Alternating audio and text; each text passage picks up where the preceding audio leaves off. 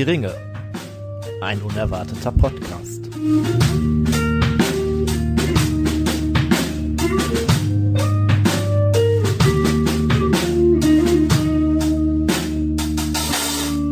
Hallo und herzlich willkommen zu einer neuen Folge Hör die Ringe, ein unerwarteter Podcast. Und äh, ja, wie in letzter Zeit doch des Öfteren mit Besuch. Und äh, jeder Gast ist besonders, aber äh, diesmal ist vielleicht doch nochmal ein äh, ganz äh, besonderer Gast bei uns, der uns äh, ja auch reichlich ausgestattet hat mit Genussmitteln und extra eine weite Anreise aus dem fernen Niederrheingebiet zu uns unternommen hat, um sich hier im grünen Drachen äh, auf den Sessel zu flezen und mit uns über ja ein sehr interessantes Thema zu sprechen.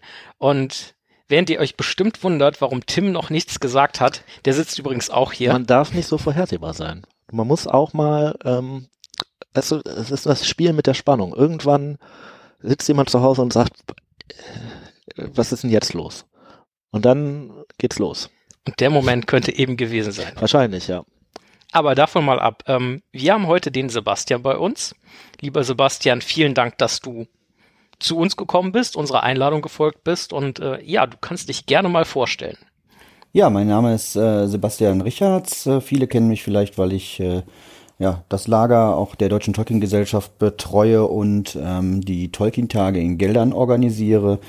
Ja, ich bin seit ich zwölf Jahre alt bin in dem Verein drin, noch bevor die Filme rauskamen und äh, habe dann durch die DTG überhaupt erfahren, dass Jackson da so eine Verfilmung plant. Insofern schon eine ganze Weile dabei. Ja, da können Tim und ich einfach nur neidisch und beeindruckt gucken. Und äh, ja, umso froher sind wir, dass wir dich dann heute als Gast bei uns begrüßen dürfen. Denn ich habe gehört, dein Terminplan ist auch nicht immer ganz so frei. Ja, das liegt aber weniger an Tolkien als an meinem Job und was ich sonst so mache.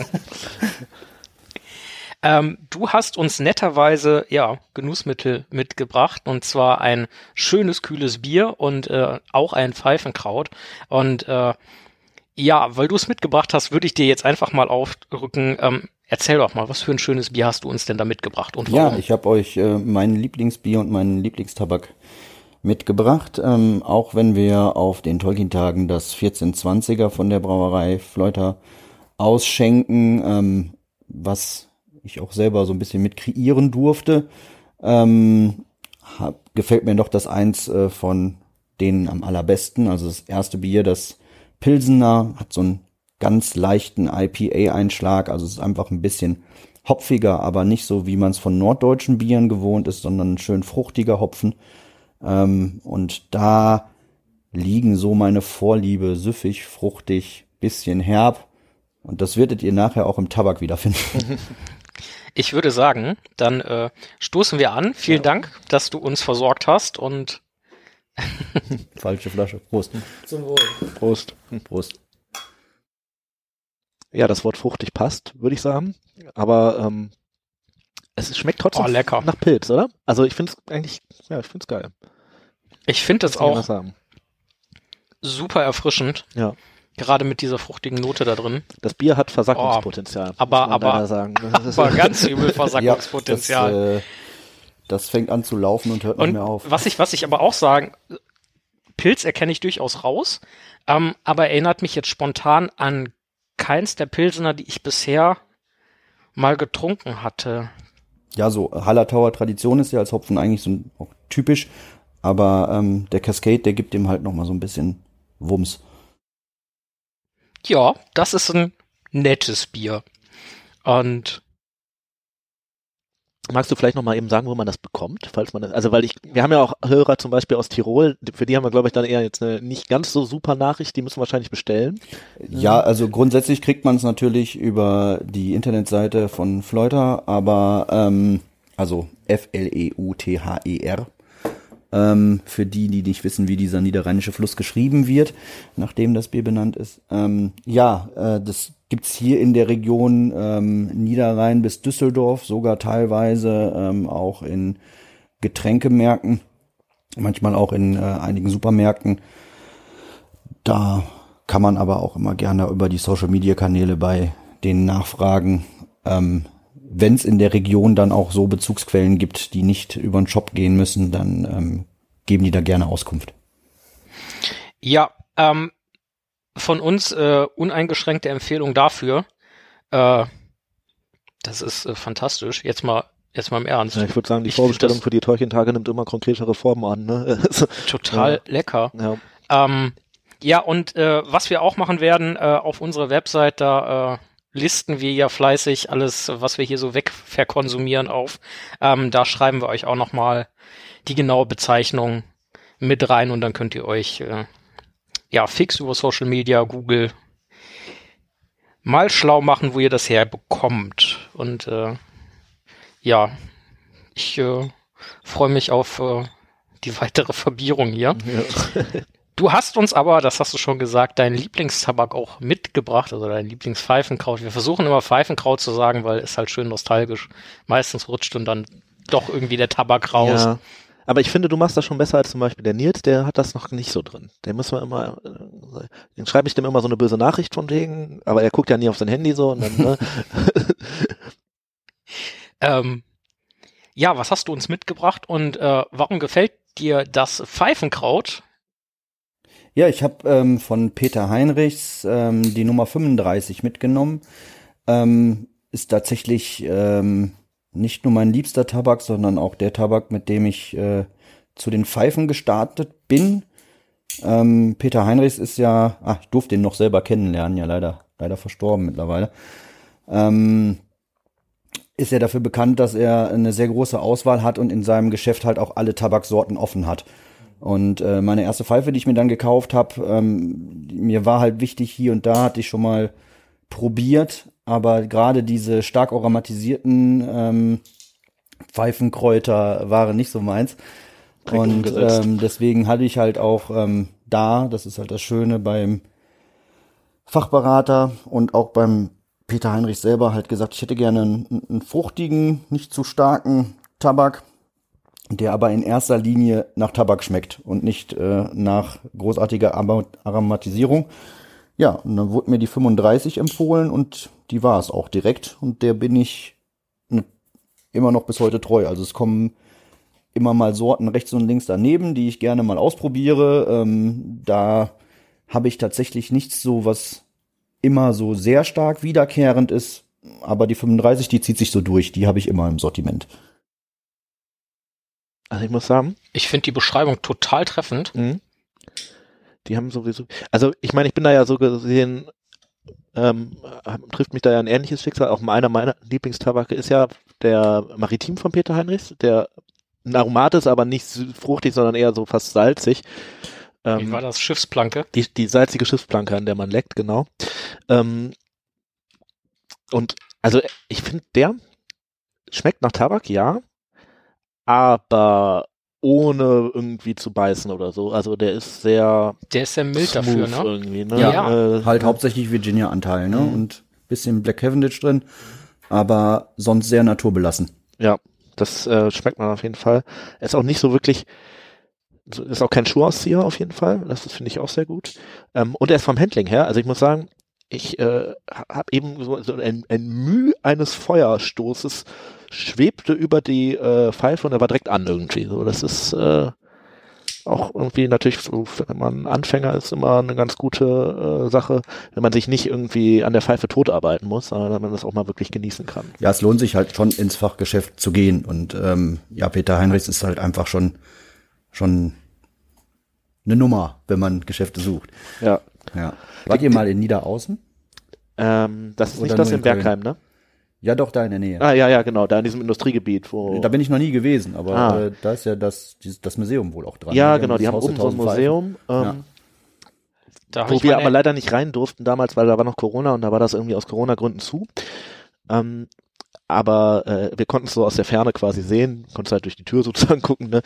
Ähm, Ist das der Laden, wo Thorsten und ich unsere ersten Pfeifen geholt Ja, haben? genau. Ja, ja. Hm, Ja, Da, ich kenne Peter Heinrichs halt nur aus Köln, damals noch aus dem Geschäft in der Nähe von Gürzenich und später sind die dann ja da in Neumarkt gezogen, haben da ja die drei nebeneinander. Ah ja. Ja, ja, ich glaube, das in Bergheim ist sogar noch mal ein Tick größer, das Haus, irgendwie, auch so von der Verkaufsfläche her und so. Und du hast ja Ja, und es ist auch für jeden was dabei. Ich weiß noch, ich hatte von meinen Freunden einen Gutschein für eine Pfeife gekriegt. Und die haben ja die drei Geschäfte nebeneinander. Und wenn man ins erste Geschäft reingeht, äh, ja, wenn man vom Neumarkt kommt, gehe ich gehst ins erste Geschäft rein, hab dann gesagt, ich würde gerne eine Pfeife kaufen, sagt er, ah, deine erste, ich sage, ich habe hier einen Gutschein, hab den Gutschein gegeben, 200 Euro oder so, guckt sich an und sagt, willst du noch was drauf tun? Ich sage, nee, wollte ich erstmal mit auskommen, sagt er, dann ist dieses Geschäft nicht deine Preiskategorie, ja. dann sind wir ins nächste rübergegangen. ja. ja. Ja, das ist aber, die Beratung war auch, also damals, als wir immer da waren, ich glaube, das letzte Mal ist jetzt schon über ein Jahr her, ehrlich gesagt. Mhm, also wir haben immer noch ein paar Reste, die wir jetzt hier noch ab und zu mal. Ja, du äh, kannst halt alles probieren. Die haben ja alles offen. Das, das ist wahr. Du hast, so viel Pfeifen du mit hast, so viel kannst du. Das ist ein riesiger Tisch und da stehen irgendwie, weiß ich nicht, 400 Gläser drauf. ja. Alle ist auch eine der wenigen äh, Raucherloungen ja nebenan noch in der Casa del Habana, weil die weil Rauchen da im Mittelpunkt steht. Ne? Also weil es da nicht um die Getränke geht und da gehen Zigarren über den Tisch. So viel Getränke können die gar nicht verkaufen. Also. Mhm.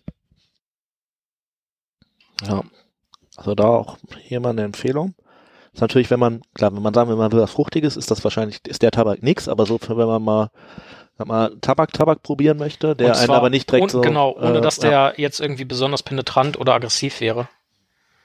Sondern einfach mal wirklich für. Ja, um halt über wichtig, ein unkontroverses dass, Thema zu sprechen. Genau, mir war halt wichtig, dass da einfach äh, ja der Tabak im Mittelpunkt steht, ne? Und nicht jetzt irgendein Aroma. Hm? Ich glaube, das kann man hier auf jeden Fall auch. Hat äh, ganz hervorragend funktioniert und ich finde ihn auch sehr angenehm. Ja, wir schmökern noch eine Runde und äh, kommen dann später, ihr kennt das ja von uns zum Thema, aber Spoiler-Alarm. Wir haben noch zwei Gäste oder drei oder wie viele auch immer es dann am Ende sind im äh, Petto. Das ist ein bisschen wie mit den Zwergen, ne? Lässt, die, einmal lässt er die Tür auf, direkt alle drin. Ja, also es gibt quasi noch eine zweite Staffel der Verköstigung und äh, dann offenbaren wir auch, um welches Thema es äh, heute hier zur Primetime gehen könnte. Ja, und ich muss auch nochmal, das äh, kriegt man so als Hörer gar nicht mit, nochmal sagen, dass ich äh, sehr froh bin, äh, ihr hattet schon mal Gäste hier, ähm, den Weg doch nach Düsseldorf zu äh, auf mich zu nehmen, weil ähm, A, bin ich technisch nicht so versiert und dann hört es sich auch immer komisch an, wenn ich dann irgendwie äh, zugeschaltet Dann bist werde. du hier genau richtig, wenn du und, ein Problem äh, hast. Ja, es ist äh, sehr angenehm hier bei euch. Also es ist wirklich, ähm, wenn Gäste, die ihr noch einladen wollt, zuhören, äh, kann ich nur empfehlen, nach den Weg nach Düsseldorf, den kann man doch ruhig auf sich nehmen. Ja, also unter uns, ähm, also ist ein bisschen quatschig, das jetzt hier zu sagen, unter uns und das dann zu veröffentlichen, ne? Aber ähm, ich finde es immer auch besser, wenn Gäste vor Ort sind. So, es ist äh, irgendwie dann doch nochmal was anderes. Aber es, es, gibt natürlich auch technische und geografische Zwänge, die äh, das äh, notwendig machen. Und wir freuen uns natürlich auch über jeden und jede, die hier sind ähm, online, weil die Leute sonst halt nicht da wären. Und das ist natürlich auch dann, wären viele schöne Sachen auch nicht entstanden, denke ich. Das ist wohl wahr. Ja, äh, wir schmökern und trinken fleißig weiter und. Ihr kennt uns. Ihr kennt uns, genau. Bis gleich.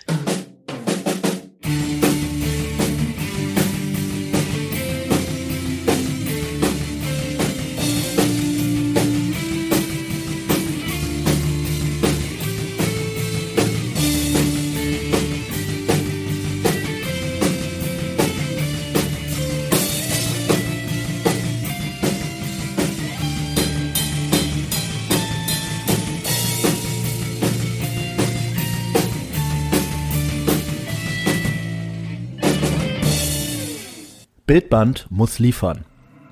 Aber wie?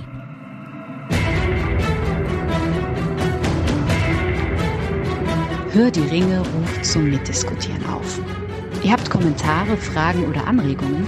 Dann nehmt Kontakt zu uns auf. Das geht so. Zum Beispiel über Instagram. Dort sind wir zu finden unter Hör die Ringe. Geschrieben H-O-E-R-D-I-R-I-N-G-E. -E oder unter www.hördieringe.de, wo ihr Kommentare unter der Folge hinterlassen könnt. Natürlich könnt ihr uns auch per E-Mail erreichen und zwar unter langgrundblatt.web.de. Geschrieben L-A-N-G G-R-U-N-D B-L-A-T-T und dann eben at web.de. So, da sind wir wieder und äh, wie versprochen gibt es quasi eine Staffel 2 der Vorstellungen. Wir haben nämlich drei weitere Gäste dazu bekommen. Und äh, ja, erstmal herzlich willkommen. Sehr cool, dass ihr da seid. Wir haben uns natürlich auch was dabei gedacht, alle Gäste, die wir heute hier versammelt haben, einzuladen. Stellt euch doch vielleicht einfach mal kurz vor und erzählt uns, was ihr so macht. Ja, erstmal vielen Dank für die Einladung. Ähm, wir sind der Drehzeug Podcast. Also es ist hier ein kleines äh, ja, Duett heute. Und ähm, wir sind auch zu dritt hier heute. Äh, einmal ich, Luis, dann gibt's den Jason und den Marcel noch. Wollt ihr einmal kurz Hallo sagen? Hallo. genau, wir beschäftigen uns in unserem Podcast ähm, generell mit Film, Fernsehen und anderen Medien wie auch Videospielen und äh, besprechen da oft inhaltliche sowie auch äh, handwerkliche Dinge. Äh, Jason und ich kommen aus dem äh, professionellen Bereich, auch in Richtung Film, Werbung und äh, genereller Medienschaffung und äh, genau, deswegen ist das ganz interessant. Wir haben auch in unserem Podcast damals über die Serie gequatscht und äh, ich bin zum Beispiel auch starker großer Tolkien-Fan und deswegen ist es ganz interessant hier auch noch ein paar Experten dabei zu haben und sich mal so ein bisschen auszutauschen, was war und was noch kommen wird. Ja, ganz hervorragend. Und äh, wir haben es eben in der Verköstigung und auch jetzt ja schon so ein ganz bisschen angespoilert. Äh, wir wollen zurückblicken auf die Ringe der Macht, also die Tolkien-Serie, die Ich finde wirklich gut, dass du das jetzt so gesagt hast und nicht gesagt hast, wir versuchen seit ungefähr einem Jahr das noch zu machen und haben es bis jetzt aus zeitlich und anderen Gründen nicht geschafft. Also Ich finde das gut, dass du das so verkaufst. Du machst das gut, Simon. Ja, und ich muss das Ganze jetzt ja offensichtlich auch noch irgendwie dahingehend retten, da du das jetzt hier das Fass aufgemacht hast. Ähm, diese Folge, wir haben es gesagt, wird innerhalb von sechs Monaten nach Ankündigung, nach zeitlicher Ankündigung, nicht genereller, veröffentlicht werden oder worden sein, in dem Fall, wo ihr das hört. Ähm, insofern, da sage noch einer, wir wären nicht äh, quasi on point mit irgendwas. Ja, und da die Serie sich ja auch entsprechend verschiebt, passt das ja ungefähr in den Zeitraum. Ja, wir haben das nur angepasst. Äh, ne, wäre ja auch, muss ja up to date und so. Ja. So ist es. Es ist etwas mehr als ein Jahr her, um genau zu sein, müssten es jetzt ungefähr 13 Monate äh, sein zu Aufnahmezeitpunkt, dass die Serie veröffentlicht wurde. Und ich denke, wir alle hier versammelt haben sie gesehen und sind heute hier, um mal einen Blick darauf zu werfen, äh, wie war die Serie aus diversen Perspektiven und dann auch in die Zukunft zu blicken, was könnte uns in Staffel 2 erwarten und dann natürlich auch zu gucken, was wünschen wir uns gegebenenfalls für Staffel 2 oder was täte aus diversen Gesichtspunkten der zweiten Staffel gut. Und ja, ich würde sagen, wir starten einfach mal damit, dass wir einmal kurz abfragen, ähm, was ist euch denn aus der ersten Staffel besonders im Gedächtnis geblieben? Und da lasse ich dann gerne unseren Gästen jeweils den Vortritt. Ja, also was witzigerweise mir am besten noch im Gedächtnis geblieben ist, wo ich mich so am auch am liebsten dran zurückerinnere, äh, hat auch eigentlich mehr damit zu tun, dass wir halt einen Podcast hatten und wir so relativ am Anfang der Staffel so uns gedacht haben, also wir wussten schon so, ja, im Ansatz, worum die Handlung gehen wird, dass äh, Sauron ähm, ja versucht, die Ringe der Macht zu schmieden und halt eher so im Hintergrund agiert. Und da haben wir in den ersten Folgen uns direkt gedacht, okay, irgendeiner von den Charakteren, der die jetzt schon vorgestellt wurden, ist Sauron. Und wir waren die ganze Zeit äh, immer Theorien am Austauschen und darüber am Rätseln, ja, wer, wer von denen könnte jetzt Sauron sein? Ist es jetzt der, der Fremde, der aus dem Meteoriter kam, oder ist es Adar? Hm. Oder Und bei Heilbrand, wir dachten uns bei Heilbrand so, ey, das wäre viel zu einfach. Man kann doch nicht einfach Sauron einem so auf dem Silbertablett einfach servieren und sagen so, so ohne es geheim zu halten. So und dann äh, ja, war es aber trotzdem Heilbrand. So, und wir dachten uns, okay, was was eine Verarsche, okay. Ja. ja, ich meine, wir sind aber, glaube ich, auch relativ schnell drauf gekommen, beziehungsweise einige von uns. Ich, Ja, aber wir sind zuerst drauf gekommen, dass es Heilbrand ist, weil es halt so offensichtlich war. Und dann waren wir, okay, es, war, es ist zu offensichtlich, dass wir dann nochmal für drei Folgen nur gesagt haben, okay, es kann nicht sein, bis Mhm. dann auf einmal der Bombastic Side-Eye kam, als Ja, die Adar ja. verhört haben. Und ich mir dachte, Digga, also wenn ihr kein Geheimnis draus machen wollt, so, dann sagt doch direkt nicht äh, Heilbrand so, er kann auch direkt einfach äh, sich Ja, komplett mir hat das mit tatsächlich äh, das so ein bisschen kaputt gemacht. Ich greife das mal eben auf, auch wenn das nicht so das ist, wo ich den Hauptfokus drauf lege, aber ähm, ich habe bis zum Ende gehofft, dass Sauron in der ersten Staffel einfach noch nicht bekannt gegeben wird. Dito. Und äh, Oder dann, zumindest mit ein bisschen Ja, mehr ja. ja, dass der Aufwand, Mühe. dass der so, Plot-Twist halt einfach irgendwie in der zweiten Staffel dann viel krasser ist und alle äh, ja ein Jahr oder zwei drauf warten müssen. Ja, wer ist es denn jetzt? Ähm, ja, das war mir auch ein bisschen zu plump. Ja, auf jeden Fall. Äh, und ne, red, red ruhig Ja. weiter, alles gut. Ansonsten, ähm, was, was mich mir halt tatsächlich am, am meisten hängen geblieben ist an der Serie, ähm, ist einmal ja Numenor zu sehen. Also äh, das ist ja grundsätzlich was, was ich auch bei Mhm. den Filmen ähm, bei Peter Jackson, wo ich damals mit zwölf Jahren, 13 Jahren im, im Kino war, ähm, wo ich das Auenland gesehen habe und da rein, also das Auenland machte sich auf und ich dachte, ja, so stellst du dir das vor. Danach konnte der machen, was er wollte. Also da hatte der mich.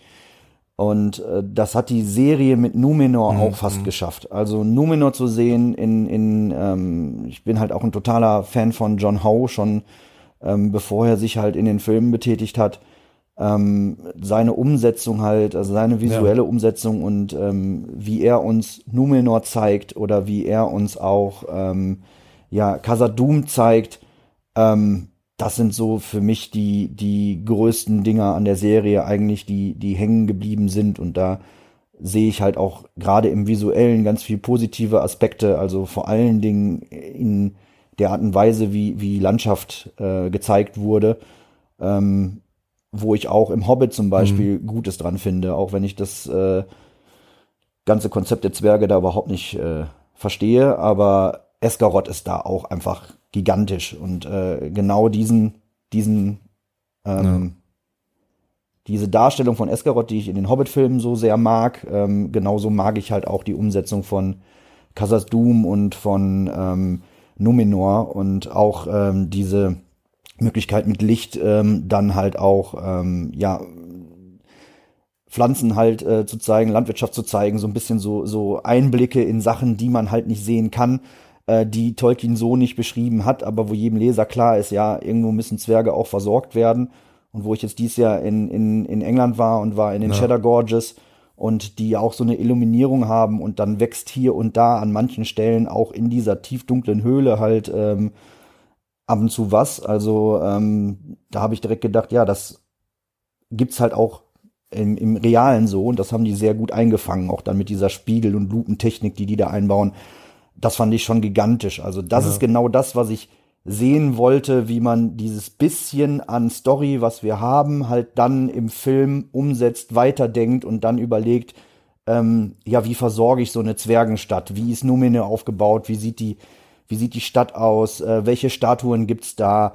Ähm, welche Tempel gibt's da? Welche Schreine gibt's da? Wie sind die Sachen verziert? Ähm, da, das finde ich, ähm, ja, ganz großes Tennis in der Serie. Ähm, ja, über viele ähm, Schwachpunkte im Storytelling, äh, glaube ich, sind wir uns alle einig. Da, ähm, Ich fürchte, wir werden auf einige möglicherweise sogar noch eingehen. ja, aber Müssen- ich sag mal rein, ja. rein visuell, also von der Umsetzung bitte. der Landschaften, also ganz besonders Numenor und ganz besonders ähm, Khazad-dûm finde ich gigantisch und richtig gut. Ja. Mhm. Ja, man spricht da ja in, im, im Filmtechnischen jetzt äh, vor allem dann von Worldbuilding. Und das macht die Serie an vielen Stellen ziemlich gut, weil besonders jetzt in Numenor, wenn das erste Mal dann äh, wirklich auch, ne, wenn sie in den Hafen reinfahren, dann äh, sind das auch die großen Money Shots der Serie. Also da sieht man, da ist das Budget auch reingeflossen in, ähm, sag ich mal, diese gigantischen Aufnahmen, äh, ob das jetzt Casadum ist oder eben Numenor oder es gibt dann eben, wenn man, wenn man dann äh, genauer hinsieht, äh, beziehungsweise es fällt relativ einfach auf, sieht man dann halt auch, wo Budget gefehlt hat, Mhm. sag ich mal, um das auch noch irgendwie schön darzustellen. Weil ich fand zum Beispiel, äh, was mir in Erinnerung geblieben ist, ähm, am, am allermeisten ist tatsächlich, dass die Serie unfassbar Mhm. viel Potenzial verschenkt hat. Also äh, ich ähm, hätte, also man hätte deutlich mehr draus machen können. Du hast das gerade eben schon einmal angedeutet mit dem, dass man Sauron einfach viel zu früh gezeigt hat.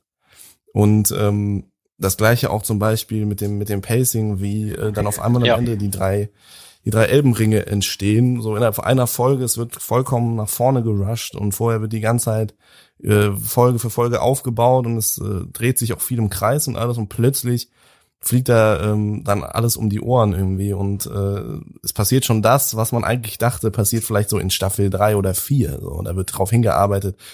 ganz abgesehen davon, dass es in den, äh, in, in den Büchern ja auch eine ganz andere Reihenfolge ist, wie die Ringe irgendwie entstanden sind, äh, so wie ich das in Erinnerung habe. Aber das war für mich so das größte Ding, dass ähm, ich einfach ziemlich enttäuscht war, äh, dass so viel Potenzial verschenkt wurde, weil man irgendwie zu viel Fokus auf bestimmte Dinge gelegt hat, äh, egal ob es jetzt budget-wise war oder ob man wirklich auch im Storytelling dann da irgendwie vorge äh, also falsche Fokus gesetzt hat.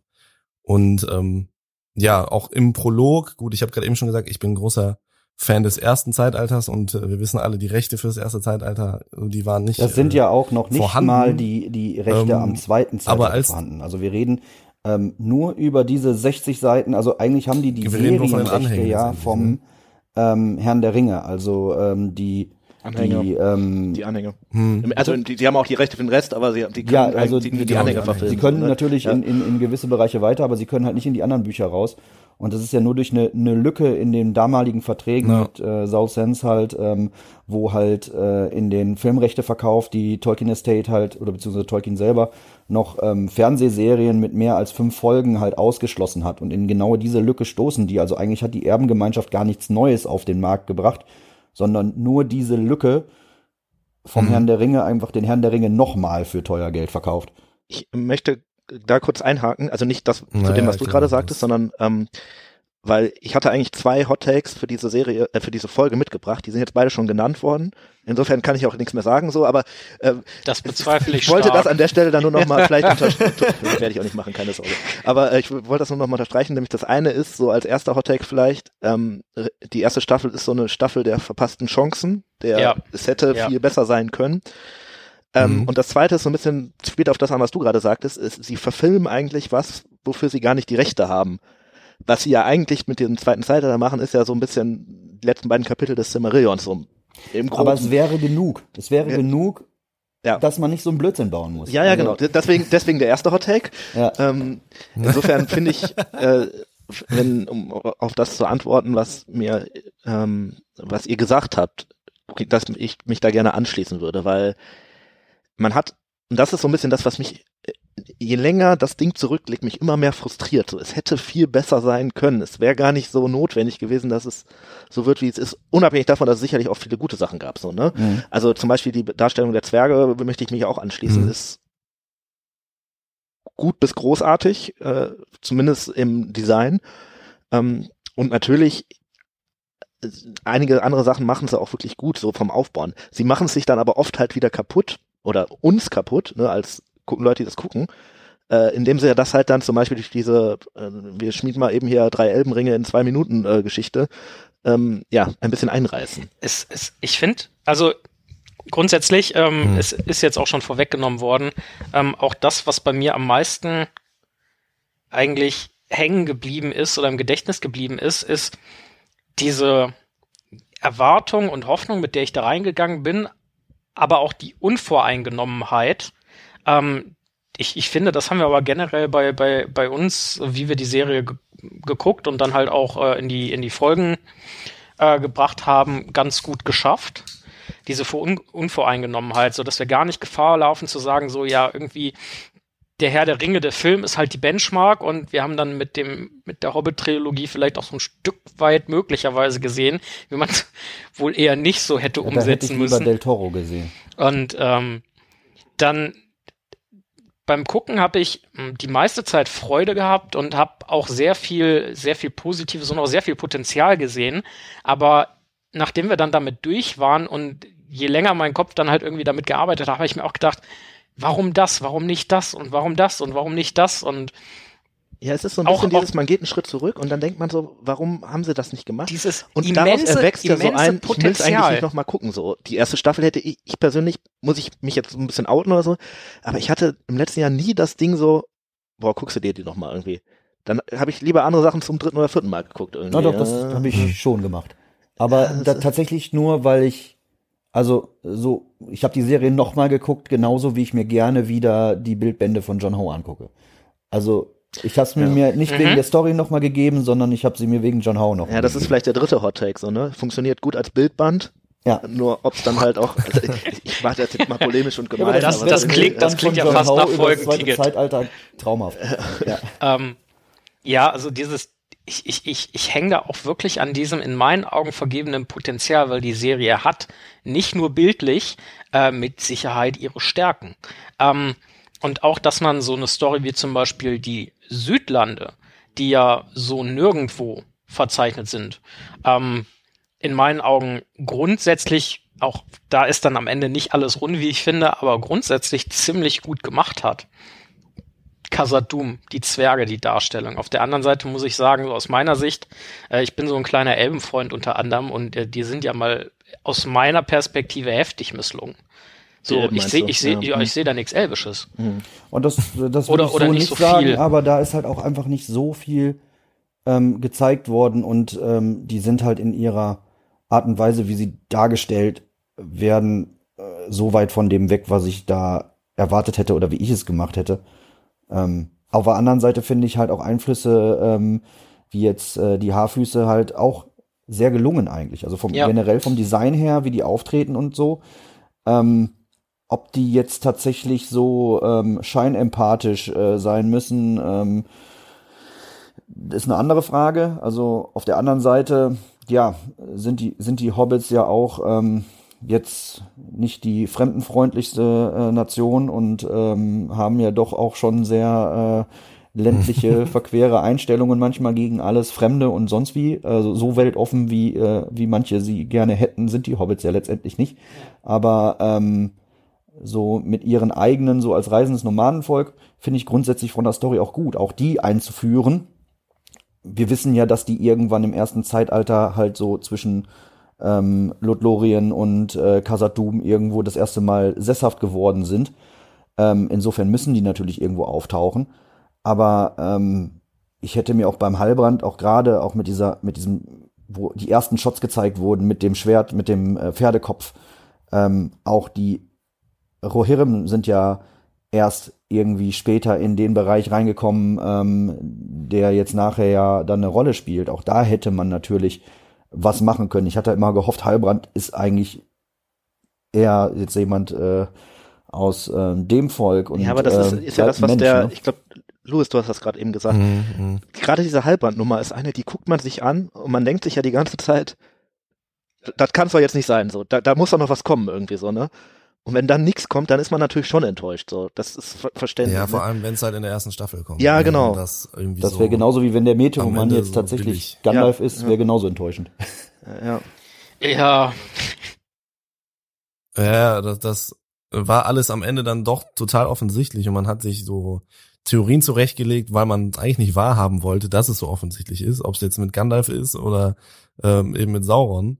Und am Ende war man dann halt schon enttäuscht, weil, weil man dachte so, okay, irgendwie wusste ich es eigentlich von Anfang an. So. Und ähm, ich finde so, die zwei größten Handlungsstränge, die ich tatsächlich aber am, am schwächsten fand, beziehungsweise äh, so auch von der Inszenierung, sind für mich tatsächlich die Südlande und die Haarfüße. Weil ich finde, die Südlande leiden extrem darunter, dass die zu wenig Budget abgekriegt haben und deswegen irgendwie so so total äh, winzig rüberkommen. Die sind Also- doch immer nur an denselben drei Flecken. Genau, es So. ist irgendwie nur so ein Dorf äh, aus, aus so Buden und man hat überhaupt gar kein Gefühl dafür, dass das jetzt irgendwie wirklich ein Volk ist. Ich meine, am Ende in dieser Anführungszeichen großen Schlacht der Staffel, ähm, ne, wo äh, dann Galadriel und die, äh, die Numenora dann zur, zur Hilfe eilen ähm, und Ada da gefangen nehmen, da verstecken sich letztendlich irgendwie der gesamte Cast und alle wichtigen Figuren der Südländer und eigentlich so das ganze Volk, was man so da äh, gesehen hat, in einer Scheune. Die Südlande sind ein Das war- Dorfstaat. Und das war's. Und da, da, das meinte ich vorhin so, in Numenor hast du riesige, eindrucksvolle Bilder, weil da halt das ganze Geld reinfließt, ne? weil das ist so das Steckenpferd, äh, das zweite Zeitalter, das große Königreich, so. Damit hat auch jeder gerechnet, dass da der große Fokus drauf liegt. Aber Numenor kommt erst Folge Mhm. drei, Ja. glaube ich, oder was? Äh, überhaupt sein, äh, kriegt man das zu Gesicht, oder? Ähm, und äh, eben die Südlande, die dümpeln so vor sich hin und sind am Ende auch so offensichtlich, also fast schon provokant offensichtlich, was da passiert und was da auf uns zukommt, äh, erzählt. Das sogar, da, ähm, ich weiß nicht, ob ihr, ob ihr den YouTube-Kanal kennt, aber Nerdkultur hat da sogar auch ein Video mal drüber gemacht und er hat es ziemlich treffend formuliert. Es gibt diese eine Stelle, wo ähm, es werden ja immer so die Namen eingeblendet von der Region, wo wir uns gerade aufhalten, damit äh, die Leute halt wissen, wo wir wo, wo wir sind so als Zuschauer. Und es gibt diese eine Stelle, wo nachdem der Vulkan ausgebrochen ist, Folge sieben oder so müsste das ja dann sein, ähm, wo der Name Südlande wieder eingeblendet wird oben links, als Ada dann mit seinen Orks durch die verwüsteten, das verwüstete Dorf geht und auf einmal verbrennt dieses Südlande und PowerPoint. wird zum Mordor. Und es ist so offensichtlich schon gewesen, dass es Mordor ist und du denkst dir halt so, also wie für, so! für nee, nee, aber wie für, für wie blöd Ja, haltet ihr mich das ist so ein eigentlich? bisschen so wie- fast schon beleidigend. wenn wenn du wirklich, ja, es ist so ein bisschen, du kommst dir verschaukelt vor, weil sie irgendwie an manchmal, das ist nicht, nicht, nicht so intendiert, ne, aber es ist, man hat den Eindruck, die denken manchmal, da sitzen wirklich Leute vor, die gucken das und äh, kommen nicht mit, unabhängig von der ganzen Tolkien-Materie, ne, sondern nur wirklich von dem, Mhm. was, was man sieht. Und dass das jetzt nicht mehr die Südlande sind, das ist ja völlig klar, auch ohne den, diesen, dieses Ja, Ding aber das, irgendwie. das Ding ist, diese, dieser Schriftzug mit Ja. den Südlande nach Mordor, der Ja. sagt ja nur Leuten, was die wissen, was Mordor ist. Und die haben ja schon in Folge zwei erahnt und wussten es eigentlich, weil auch da war es offensichtlich, was passieren wird. Die haben da schon erahnt, äh, dass das ja nachher Mordor, also die wissen, dass das nachher Mordor wird. Warum gibt man dann diesen Leuten, die es eh schon wissen, denen Mordor ein Begriff ist, dann diese vollkommen Ja. äh, äh, irrsinnige PowerPoint-Transition da auf diese Schrift und ähm, am Ende und das also diese Art von billigem und irgendwie so so ähm, ja leichtem luftigem Storytelling und der Angst, dass man dem Zuschauer zu viel zumutet, Ja. die zieht sich halt durch die ganze Serie.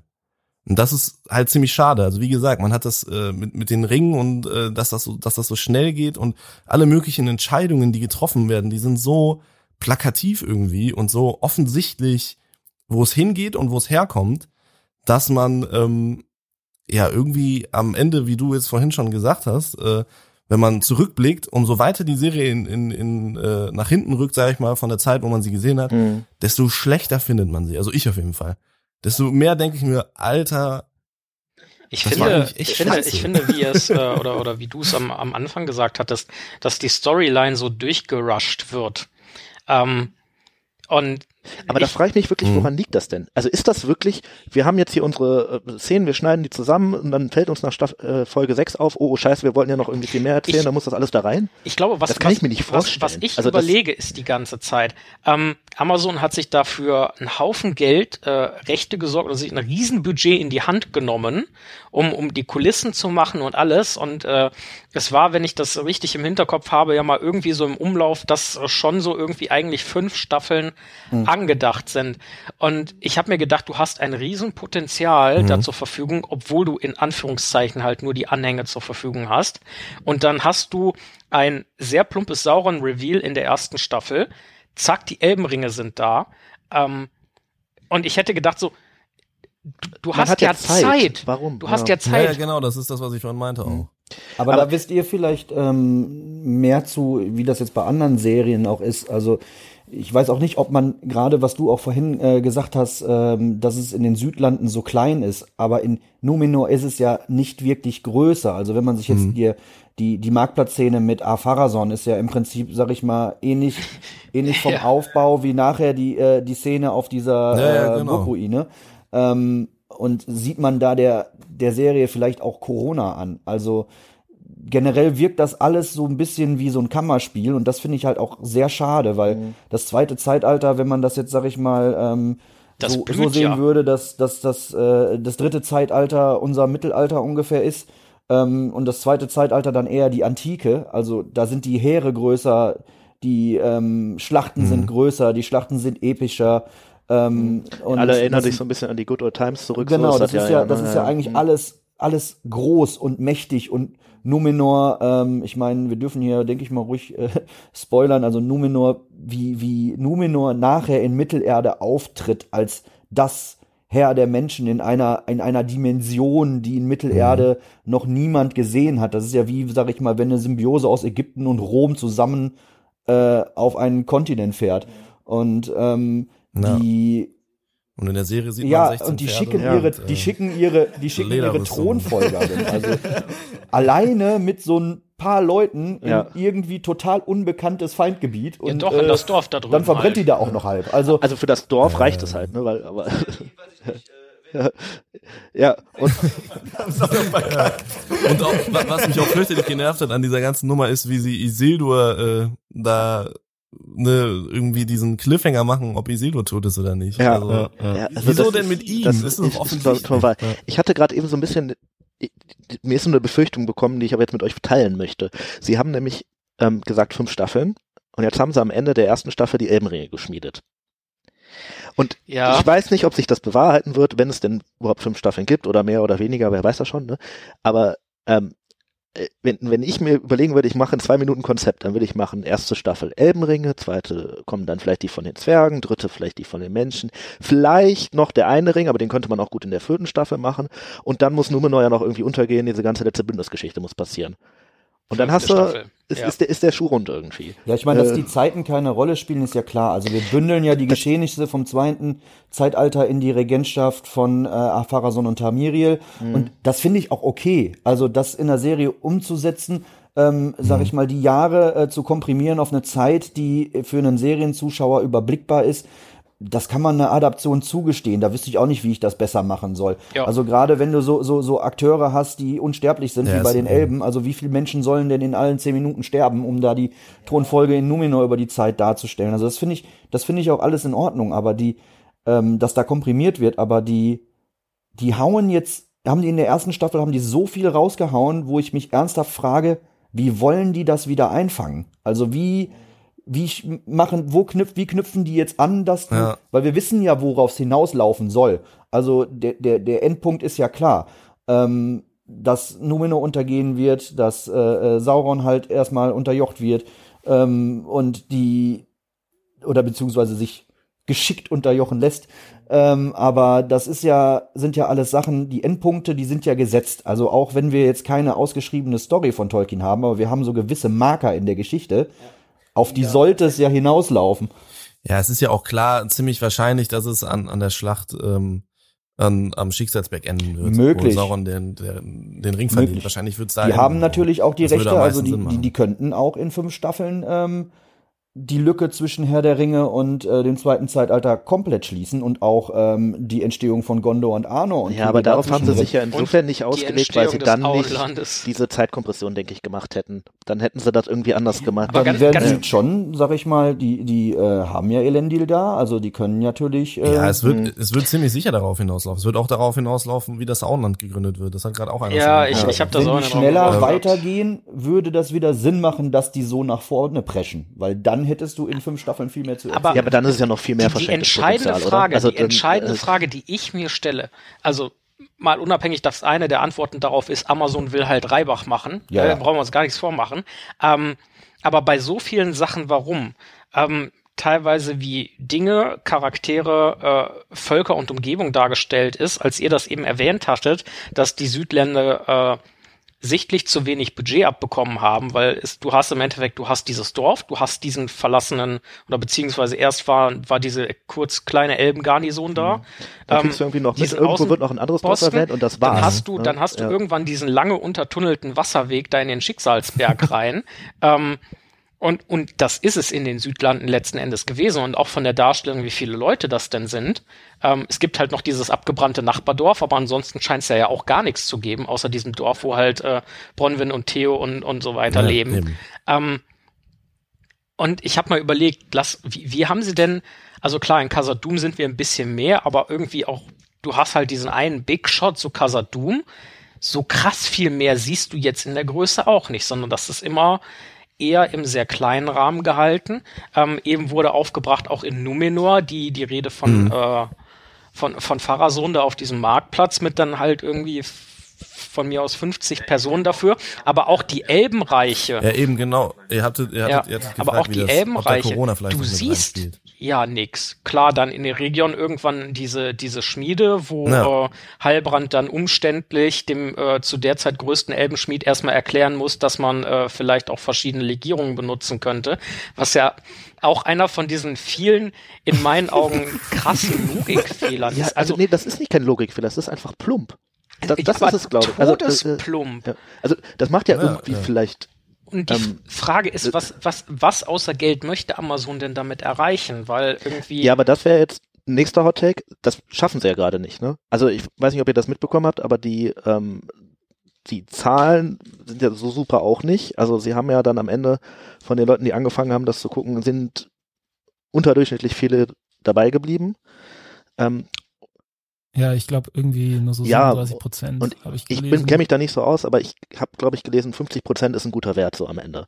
Was ich mir vorstellen kann, weil klar verlierst du Leute, so das ist okay. Und dass Amazon Ja. einfach als, als, Mhm. als der Konzern, der es ist, äh, es nicht auf die Kette gekriegt hat oder nicht auf dem Schirm hatte, ähm, sich entsprechend auch äh, bei denjenigen, die die Markenrechte innehaben und die Merchandise-Rechte innehaben, sich da was zu setzen. Also gerade wenn ich so eine Serie aufbaue und äh, die jetzt über eine Wartezeit von zwei Jahren irgendwie die Leute bei der Stange haben halten möchte, dann muss ich ja irgendwie auch was was bringen, was das Fandom aufrecht erhält. Ja, und es gibt fast gar kein da gibt's, ne? Da gibt's ja nichts Also zu. Es wird nichts Mhm. irgendwie berichtet, es gibt nichts irgendwie rechts und links an der Seite. Ähm, es gab keine ernsthaften Publikationen, darauf habe ich ja auch gehofft, also dass das tatsächlich, sage ich mal, vielleicht ähm, ja neben der Untergang von Numenor äh, und dieser ja witzlosen ähm, Herr der Ringe Ausgabe, wo man Hände sieht, ähm, kam ja auch im Bereich der Bücher nichts. Ähm, da hatte ich eigentlich auch drauf gehofft, dass die Estate gerade, weil die sagen, wir haben ja Amazon gewählt, eben wegen dem Link zur ähm, Als Buchhändler quasi. Genau, meinst und ne? äh, die, das halt auch alles aufzustocken, die hätten ja auch, äh, da waren ja noch andere Leute im Rennen. Also, ähm, und wenn man den Gerüchten glauben darf, äh, war Amazon nicht der Höchstbietende. Aber ähm, genau aus dem Aspekt, was die Estate eigentlich gesagt hat, warum Amazon den Zuschlag kriegt, ist ja gar nichts gekommen. Also, ähm, Das ist ja auch eine verpasste Ne, Chance also am die, Ende für die, Amazon die Aufarbeitung, selber, ne? die Christopher zum Beispiel gesagt macht hat mit dem zweiten Zeitalter, gut, da ist Brian, Brian Sibley jetzt nachgegangen äh, mit der Untergang von Numenor, aber da hätte ja durchaus noch mehr kommen können. Ähm, man hätte jetzt ja auch noch ähm, zu anderen Bereichen da äh, was machen können, um das noch mal irgendwie zu fokussieren, aber die das wurde ja gar nicht mehr ja in Verbindung gebracht. Ja, also diese, dieser Hype irgendwie, den, oder das dann zu nutzen, dass man sagt, hier, lest da schon mal vor. Nee, man lässt die Leute halt weiter mit den Anhängen darum dümpeln. Ja, da sind, da sind auch im Marketing total viele Chancen vertan worden. Aber da- das ist im Endeffekt so, so, so dieser Grundpunkt. Was wollte Amazon, so wie das jetzt passiert ist, nach, nachdem man sich ja wirklich Mühe gegeben hat für diese Rechte? Ja, Wa intensiv. was, also, was, was hat man, also wer kommt am Ende auf Ja, die Idee, das so zu gestalten ja. und zu sagen, ja, das schicken wir jetzt raus und, und, und das Aber ist ist eine es gute wirklich Sache. nur, also wir haben eben schon mal gesagt, vielleicht liegt es an Corona. Ähm, ich glaube, da wollte einer von euch gerade auch noch mal drauf eingehen. Ist das wirklich so ein Ding, dass das so crashen kann, Mhm. wie es ja dann vielleicht jetzt geworden ist? Weil Geld war ja offensichtlich da. Sie haben auch viele Leute geholt. Äh, Naja, also es ist, es ist eine, eine Frage des Ressourcenmanagements, meiner Meinung nach. Also eine Serie ist immer schwieriger, sage ich mal, groß darzustellen als jetzt ein Film, ne? Weil eine Serie hat jetzt eine Laufzeit, ähm, ich weiß nicht, ich glaube, es waren acht Folgen, ne? Ähm, von ja über acht Stunden, die du mit ähm, ja Bildmaterial füllen musst. Du hast, äh, sag ich mal, Erzählstränge, die deutlich langsamer erzählt werden, mehr auserzählt werden und du hast in der Regel auch deutlich mehr Schauplätze. So, jetzt ist der jetzt, äh, ich weiß nicht mehr genau, was die Zahl damals war für die erste Staffel jetzt, aber ich glaube, rein Produktionskosten waren es irgendwie 200 Millionen oder was? Äh, abseits jetzt der Rechte, irgendwie sowas. Ne? kann Ich gut glaub, sein. Also es war ähm, eine als- eine Milliarde insgesamt im Gespräch, aber ich Ja. denke nicht, dass die für die erste Staffel alleine ich glaube, gebraten erste wurde, beiden Staffeln, über, ne? Also über die Gesamtproduktionslaufzeit Nee, von nee, fünf nee, Staffeln. nee, nee. Ja, Aber und ich da meine, dass auch sehr, sehr viel von dem Budget erstmal in die Erschaffung äh, der Landschaften, Studios etc. Ja, und die so Rechte weiter halt, gegangen ne? ist. also Und die Rechte, genau, ja und die Rechte sind da, glaube ich, auch noch mit äh, drin. ja. Genau, die Rechte haben ja irgendwie 250 Millionen eingenommen und ich glaube so ungefähr 200 Millionen sind übrig geblieben. Und ähm, das Ding ist halt, wie ihr gerade eben auch schon gesagt habt, so das zweite Zeitalter, das ist Und das ist ja so komplex also ist riesig. Und ähm, die Serie, die schafft es, in den meisten Fällen schafft die Serie es nicht, diese Größe einzufangen bis jetzt. Und das ist halt, wie gesagt, was ich gerade eben schon meinte, also Money Shots äh, bedeutet halt, das sind Shots, in die extrem viel Geld geflossen ist, weil sie halt schön anzusehen sind. Das ist zum Beispiel dieser Numenor Reveal Shot. Ähm, und andere Sachen kommen dazu kurz. Und wenn man jetzt zum Beispiel Game of Thrones, ist eigentlich ein ganz guter Vergleich, weil Game of Thrones hat so diesen Fantasy-Serien, äh, Kampf so losgetreten mit äh, The Witcher äh, auf Netflix, ne, mit äh, eben halt die Ringe der Macht auf Amazon, mit House of the Dragon nochmal selber auch bei HBO, also irgendwie halt jedes mhm. oder Willow auf äh, Disney, das war auch, das war ja ganz fürchterlich. Ich weiß gar nicht, ob Das wird ja hier nur wertneutral genannt. Das, das geht ja nur darum, was es auslöst. Also dass, dass die Studios anfangen gegeneinander. Ähm, Genau, auf jeden Fall äh, geht's da irgendwie um diesen um diesen äh, Kampf jetzt, wer die beste das neue Game of Thrones macht und das ist genau das Problem, ähm, dass halt da irgendwie drauf gesetzt wird, zu sagen, ähm, wir wollen halt auch diesen Erfolg, den Game of Thrones hat und es wird aber gar nicht genau geguckt, warum Game of Thrones so erfolgreich war. Also wenn man Game of Thrones schaut, die letzte Staffel hat, wenn mich nicht alles täuscht, ein Budget von, ich glaube, 80 Millionen gehabt. Ähm, und das sieht so, so, so viel besser aus. House of the Ende. Dragon. Äh, House of the Dragon, ja, aber House of the Dragon habe ich, hab ich ja damals auch im Podcast gesagt, es, dem fehlt es auch an Größe, weil es nur in King's Landing ab, abläuft eigentlich. Aber ich fand, ich fand trotzdem haben sie es besser gemacht. Safe, safe. Aber Game of Thrones Staffel 8 ist auch gigantisch. Also es ist riesig. Und wir haben Unmengen an Sets, Unmengen an Schauplätzen, mal ganz abgesehen davon, äh, jetzt storymäßig, aber rein visuell ist Game of Thrones Staffel 8 beeindruckender, im Gesamtkonzept und verkauft seine Welt deutlich besser, als es Ringe der Macht macht. Und es hatte die Hälfte vom Budget. Eine, eine andere spannende Frage wäre ja noch, ähm, was würde zum Drehzeitpunkt der ähm, ersten Staffel Amazon inflationsbereinigt jetzt die letzte Staffel Game of Thrones kosten? Weil da hat es ja auch Sprünge gegeben, die ja, äh, Kosten aber ich glaube schon, dass der ja, gut, aber Game of Thrones Staffel 8 kam äh, 2019 und die Produktion ja, okay. von Ringe der ja. Macht hatte, glaube ich, ein Jahr später dann auch so ungefähr angefangen. Ähm, also es ist ja vor Corona hauptsächlich ist ja das meiste, sag ich mal, schon passiert. In gewisser Weise. Ähm, das ist natürlich auch auf jeden Fall ein Faktor jetzt rein äh, wirtschaftlich, äh, wird das auch noch mal eine Rolle spielen. Aber trotzdem ist es so, dass ähm, Amazon, glaube ich, ich habe da tatsächlich heute sogar noch ein Video-Essay über was ganz anderes eigentlich, ähm, aber äh, gesehen, in dem es darum ging, warum viele dieser Franchises äh, irgendwie versagen, obwohl sie auf Werken basieren, die absolut äh, ja fast schon perfekt sind. Und ich meine, die Herr der Ringe Filme, die sind meiner Meinung nach äh, so gut wie perfekt. Also es gibt, äh, da haben wir in unserem Podcast auch schon oft gesagt, für mich äh, keine Filme, äh, die ich besser finde als diese drei Filme. Und man hat sich ja offensichtlich in an vielen Stellen, sage ich mal, auch da bedient. Auch an Veta. Und erstens an dem Ruf natürlich sowieso. Auch das visuell. war ja auch so uns äh, große Hoffnung. Äh, aber eben auch in der Bildsprache. Man ist auch nach Neuseeland gefahren, um da zu drehen. Man hat sich da inspirieren lassen von den Bildern, die Peter Jackson da erschaffen hat. Ähm, aber der große Unterschied ist, dass Peter Jackson die Filme gedreht hat, weil er unbedingt diese Filme drehen wollte und unbedingt diese Geschichte erzählen wollte und äh, mit einer mit seinem Team äh, mit einer so unglaublich inbrünstigen Liebe für das Grundmaterial daran gegangen ist und eine so detaillierte und durchdachte und akribische äh, Arbeit letztendlich geleistet hat, die ähm, ja ihresgleichen sucht und das war letztendlich so der Grundgedanke, also das war der Ausgangspunkt, warum Herr der Ringe entstanden ist als filmische Adaption. Der Grundgedanke, warum Ringe der Macht entstanden ist, ist Geld. Und zwar nicht die Ambition, diese Geschichte unbedingt erzählen zu wollen, sondern die Ambition mit einer Geschichte in diesem Universum mhm. und jetzt fällt wieder das Wort Franchise, weil das ist das große Ding, was ja im äh, Hollywood einfach seit Marvel irgendwie Einzug gehalten hat. Alles wird zum Franchise und auch das ist Amazons Hoffnung, ähm, sich an diesem Franchise und dem Ruf zu bedienen, um so viel Geld wie möglich zu scheffeln und da muss man erstmal ordentlich investieren, damit man auch ordentlich Wellen schlägt in der Presse. Das ist die teuerste Serie der Welt. Jeder will wissen, wo, wie sieht das aus? Im Trailer sind die schönsten Shots der Serie und äh, wie ihr schon gesagt habt, die Bilder sind zum Teil auch hoch beeindruckend. Ähm, aber da liegt halt auch das Geld. Das ist sozusagen der, der, der Hook gewesen. Also man hat die Leute versucht, damit ranzukriegen Amazon hat sich mit Sicherheit äh, auch dabei gedacht, wenn wir da so eine riesen Presse drum, äh, sag ich mal, auflaufen lassen, dass wir da so viel rein investieren, dann muss das ja, äh, also ne, dann kommen die Leute auch.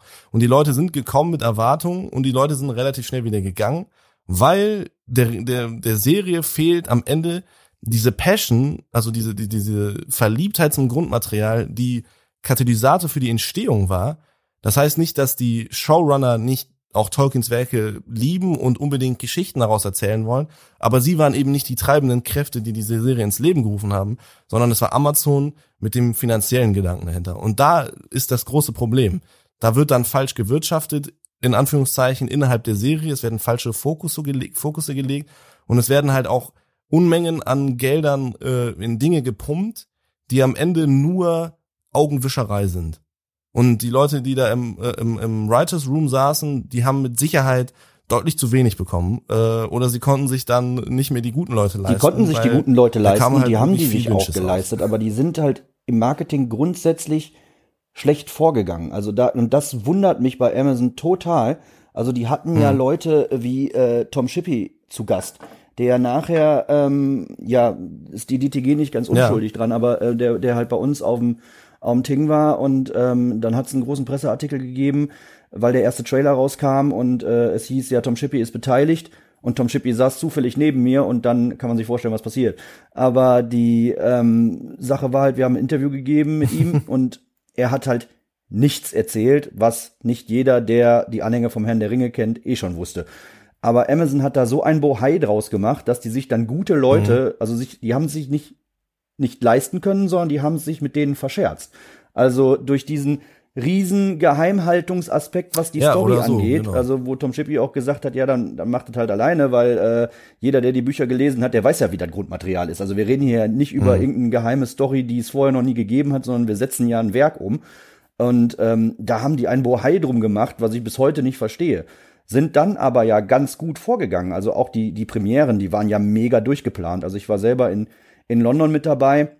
Selbst Jeff Bezos war bei uns im Kino. Also das war, äh, die haben da halt richtig aufgefahren. Also der, der, der stand direkt vorne, ich saß in der ersten Reihe, da hätte ich rüberwinken können bis zu dem. Aber ähm, da haben die, die haben diesen Hype ja produziert und die Tolkien-Gesellschaften sind mitgegangen, das Fandom war mit dabei.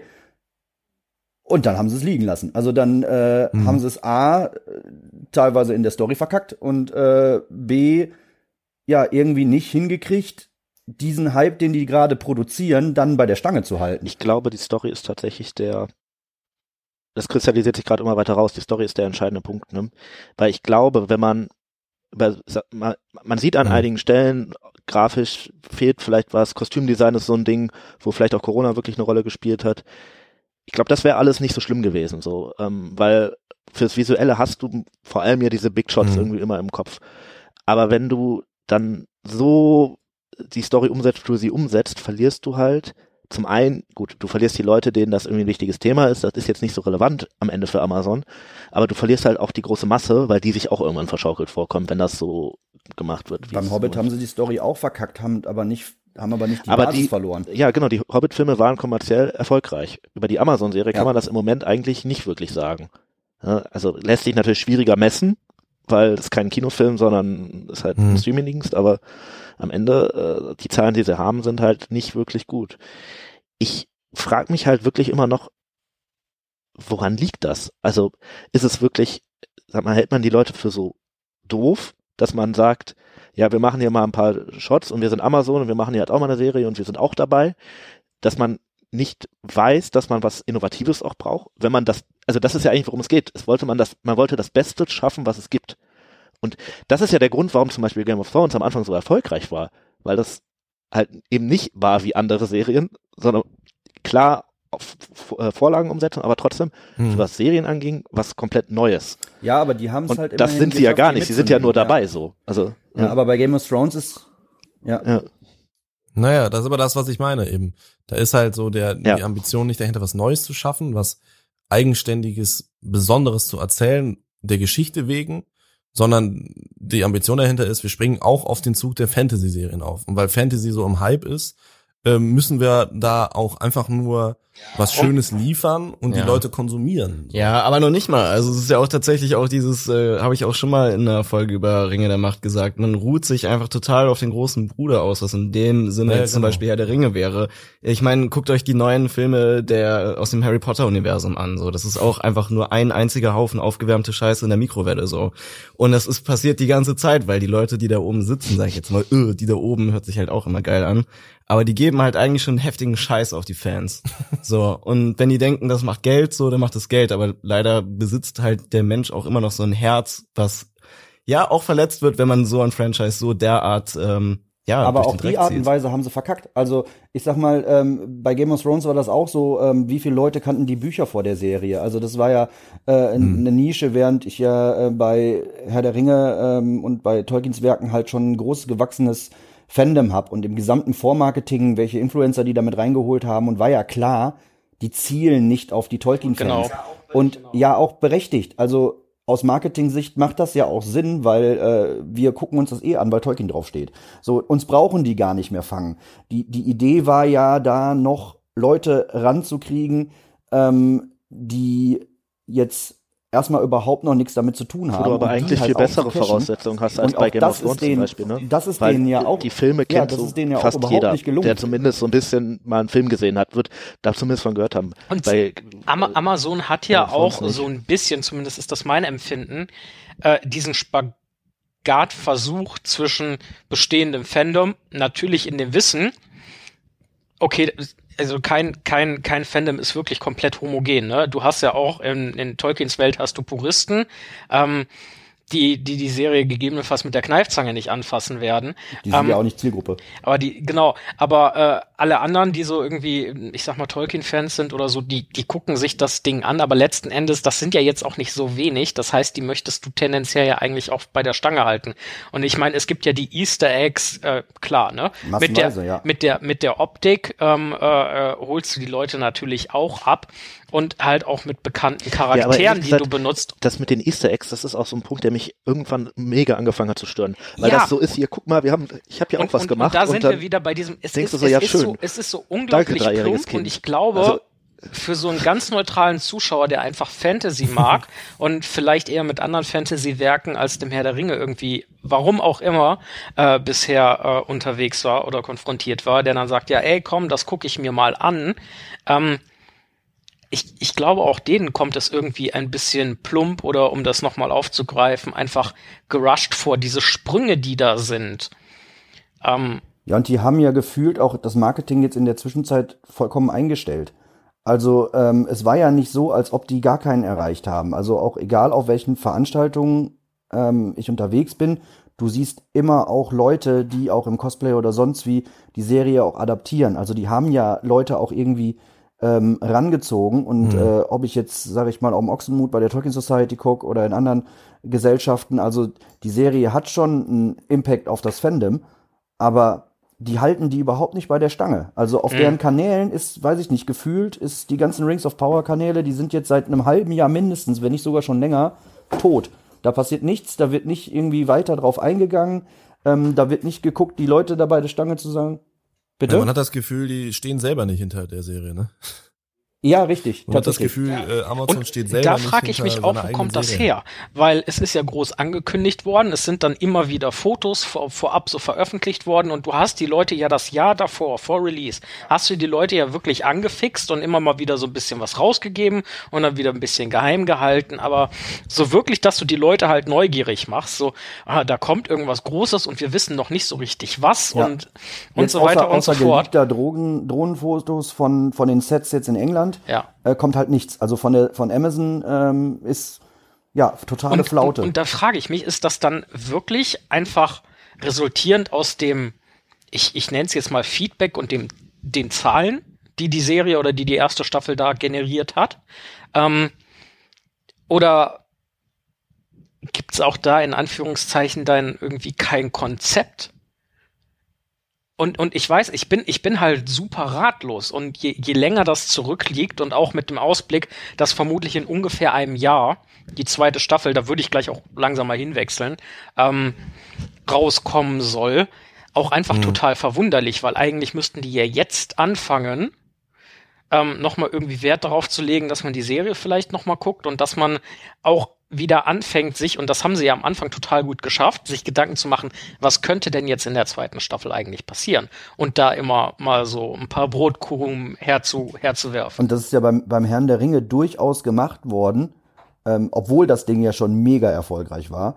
ähm, die ganze Zeit, bis überhaupt klar war, dass der, dass der Hobbit äh, verfilmt wird. Ich weiß noch, wir haben quasi 2009, wo wir in Geldern mit den Tolkien-Tagen angefangen haben, da war eigentlich schon klar, ja, wir sind hier vollkommen außerhalb von irgendwas, was gerade hypt, weil ähm, die Herr der Ringe-Filme waren entsprechend lang zurück.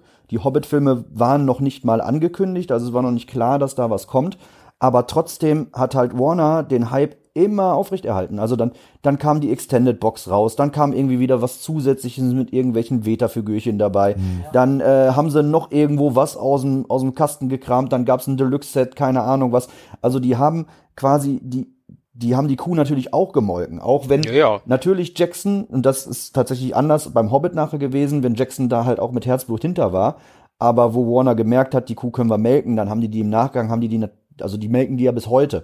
Und ähm, das ist, das passiert gar Ja. nicht. Also ähm, entweder haben die, wie, wie du schon sagtest, also entweder äh, steht Amazon selber da überhaupt nicht hinter oder hat es schon aufgegeben, aber dass die da überhaupt keine Ambitionen zeigen, irgendwie ähm, dieses kleine Blümchen zu gießen, was sie da hochgezogen haben und die Leute, die sie gekriegt haben, wenigstens bei der Stange zu halten, passiert halt gar nichts. Also es ist absolute Funkstille zwischen den zwischen den ersten und der zweiten Staffel, was ja auch auch für mich, da verstehe ich nicht, welches Marketing dahinter steckt. Also ich muss doch gucken, dass ich den Hype, den ich aufgebaut habe, den fange ich doch jetzt in einem Jahr wieder neu an zu produzieren, weil die Leute, die die Bücher nicht gelesen haben, schon vergessen haben, dass es da vorher eine Serie gab. Also wir reden da jetzt noch drüber. Ich wollte schon meinen, die Serie ist nach wie vor ein gutes Material für ja, Podcasts. aber, aber ne? wir, wir, wir reden darüber, weil uns das Thema interessiert. Aber wir, wären wir keine Tolkien-Fans hätten und hä- hätten wir die Serie mal irgendwie im Vorbeigehen Ja. gesehen, ich glaube nicht, dass wir da noch ein Wort drüber verlieren würden. Oder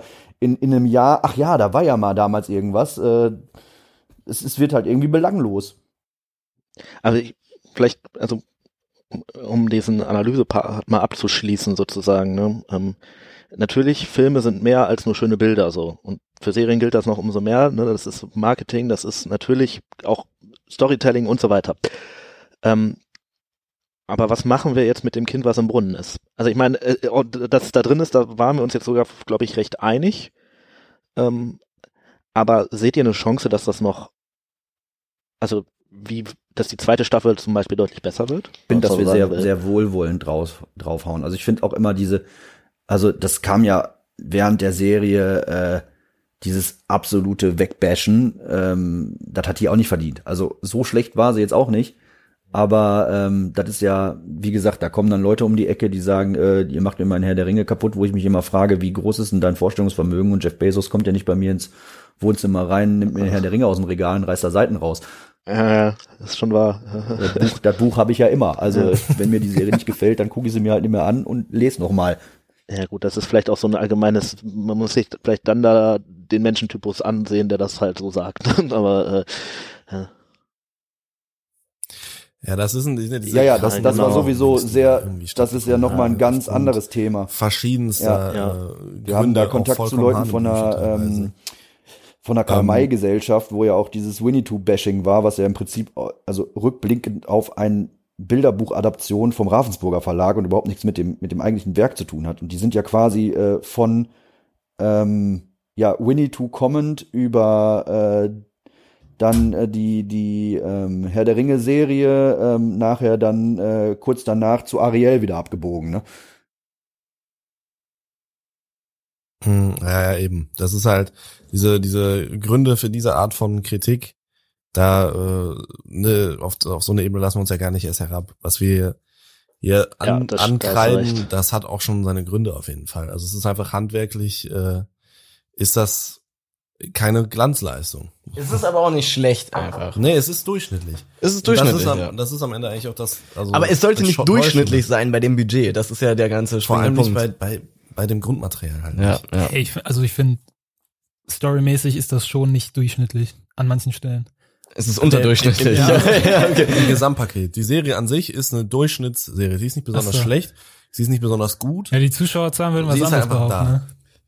ja, das so. ist so der Die Punkt, ne? Also sie, wenn man sagen würde, sie wollen einfach nur Geld Ja, verdienen, dann hätten sie einfach Geld verdient. Wir würden sagen, hm, okay, hast du gemacht, ist gut. Aber sie scheitern ja auch wirklich an dem, was sie wollen. So, es ist so.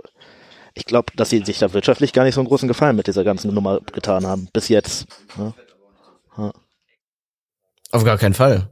Ja, vielleicht ist das aber, das ist so ein bisschen meine Hoffnung, ähm, ist das vielleicht dann auch ein, ein Ansatz oder eine, ein Grund dafür, die Qualität auf sämtlichen Ebenen der Serie dann vielleicht doch noch mal ein bisschen hochzufahren, Ja, um das Kind halt ja sie müssen ja Grund eigentlich, holen, ne? Also sie haben halt auch, ne, also also irgendwie müssen, also sie haben ja halt schon immer noch sehr viel Geld investiert und das Geld, was sie ja investiert haben, haben sie ja eigentlich mit dem Gedanken, wir machen da fünf Staffeln draus investiert, mindestens. Ja.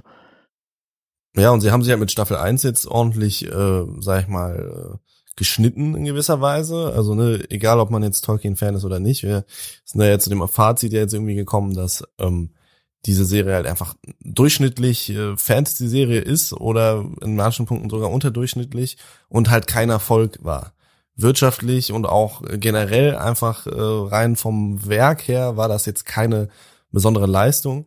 Und ich glaube, es, äh, also mir geht es so und ich glaube, so geht es vielen, die jetzt, sag ich mal, irgendeine gewisse Beziehung zu der Serie in Form von dem Grundmaterial und generellen Werken von Tolkien haben, ähm, die so auf so eine Staffel 2 jetzt warten in der Hoffnung, dass die dann doch überzeugen kann. Ne? Also eine Serie, das ist der große Vorteil von einer Serie. Eine Serie kann organisch, sage ich mal, wachsen und es ist, wenn die Serienmacher, sage ich mal, bereit dazu sind und äh, ihr Handwerk auch ordentlich verstehen, dann ist das so eine Symbiose von Fans und Serie und man ähm, ja lernt aus seinen Fehlern und kann das in der zweiten Staffel besser machen. Man kann die Kritik annehmen, man kann, ähm, ne, sag ich mal, einen anderen Weg dann doch vielleicht einschlagen in gewissen Dingen, äh, um das Schiff noch irgendwie zu wenden. Und darauf hoffe ich, und ich glaube, darauf hoffen die meisten, die ähm, die Serie gesehen haben und da jetzt nicht komplett, äh, sag ich mal, äh, unwissend dran gegangen sind, sondern halt äh, schon irgendwie bewandert sind, die hoffen jetzt auf eine zweite Staffel äh, und die muss überzeugen. So, und die kann überzeugen.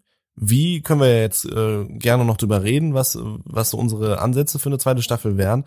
Aber ich setze jetzt einfach mal in den Raum, eine zweite Staffel kann, wenn sie sich in vielen Dingen, sage ich mal, im Pacing zurücknimmt und die Dialoge mal ein bisschen gehaltvoller macht, äh, die Visuals vielleicht eher so im Gesamten äh, schön, sag ich mal, aussehen lässt und nicht mit gigantischen Shots irgendwie nur baitet in gewisser Weise. Und viele andere Marke, die die erste Staffel hatte, kann die aber, sag ich mal, doch noch das Ruder rumreißen, meiner Meinung nach. Besonders jetzt, wo Sauron schon etabliert ist und es jetzt vielleicht dann doch eher in so einen Konflikt auch so geht, der irgendwie bedeutender wirkt als Ada, der ähm, da irgendwelche Tunnel gräbt, sondern jetzt vielleicht dann doch auch die die äh, ja Fronten so ein bisschen klarer und, und größer und geklärter sind, kann das schon irgendwie in gewisser Weise überzeugen, hoffe ich. Aber wenn das versagt, Ich glaube, ehrlich dann gesagt, gibt's auch, glaube ich, keine. wenn das versagt, dann wird es wahrscheinlich auch, wenn das, also nicht nur am inhaltlichen Anspruch, sondern auch am wirtschaftlichen Anspruch, bin ich mir nicht sicher, ob es auch eine dritte Staffel gibt. Ja. Ähm, weil es ist Ja, keine ja. angekündigt. Sie nehmen sich jetzt schon zurück. genau, ich Also denke ich nämlich glaub, auch, die wird dann abgesetzt. Es kann besser werden, aber es muss auch auf jeden Fall, weil wenn es nicht wird, kann ich mir gut vorstellen, dass sie das Projekt auch einstellen tatsächlich. Was, was, Ja. was ich mir denke, ähm, und auch da, also ich kenne Amazons Zeitplan nicht, ähm, aber was ich mir denke, irgendjemand ist auf die Idee gekommen und irgendjemand hat es für gut befunden, Staffel 1 so umzusetzen, wie Staffel 1 umgesetzt wurde. Jetzt ist die Frage, haben die sich dann danach hingesetzt, so als das Feedback dann in der ersten Runde durch war und haben gesagt, so, wir gucken jetzt mal, wie wir die zweite Staffel machen, aufgrund äh, des Feedbacks, der Rückmeldung, der, der Zahlen etc., die wir haben, oder haben die davor schon ein etwas, etwas genaueres Konzept davon gehabt, was soll eigentlich gegebenenfalls in den fünf Staffeln passieren und wie viel schreiben die noch daran rum? Ähm, aber die Frage ist halt bei, bei den Köpfen, die halt Also gesagt haben, so damit, damit fahren wir gut, ähm, inwieweit sind die in der Lage rauszukriegen, warum sind wir damit nicht gut gefahren? Und inwieweit sind die nicht davon ausgegangen, wir fahren das jetzt ein paar Staffeln so? Also wie viel Zeit und Ressourcen und etc. braucht Amazon oder ist Amazon auch bereit, da einzusetzen, gegebenenfalls etwas geplantes entsprechend umzuschreiben, dass das halt noch was werden kann. Die, die Frage ist, inwieweit die das so weit schon vorausgeplant haben. Also den einzigen, den wir da kennen, der als Berater jetzt hochkarätig dabei war, war halt Tom Shippey.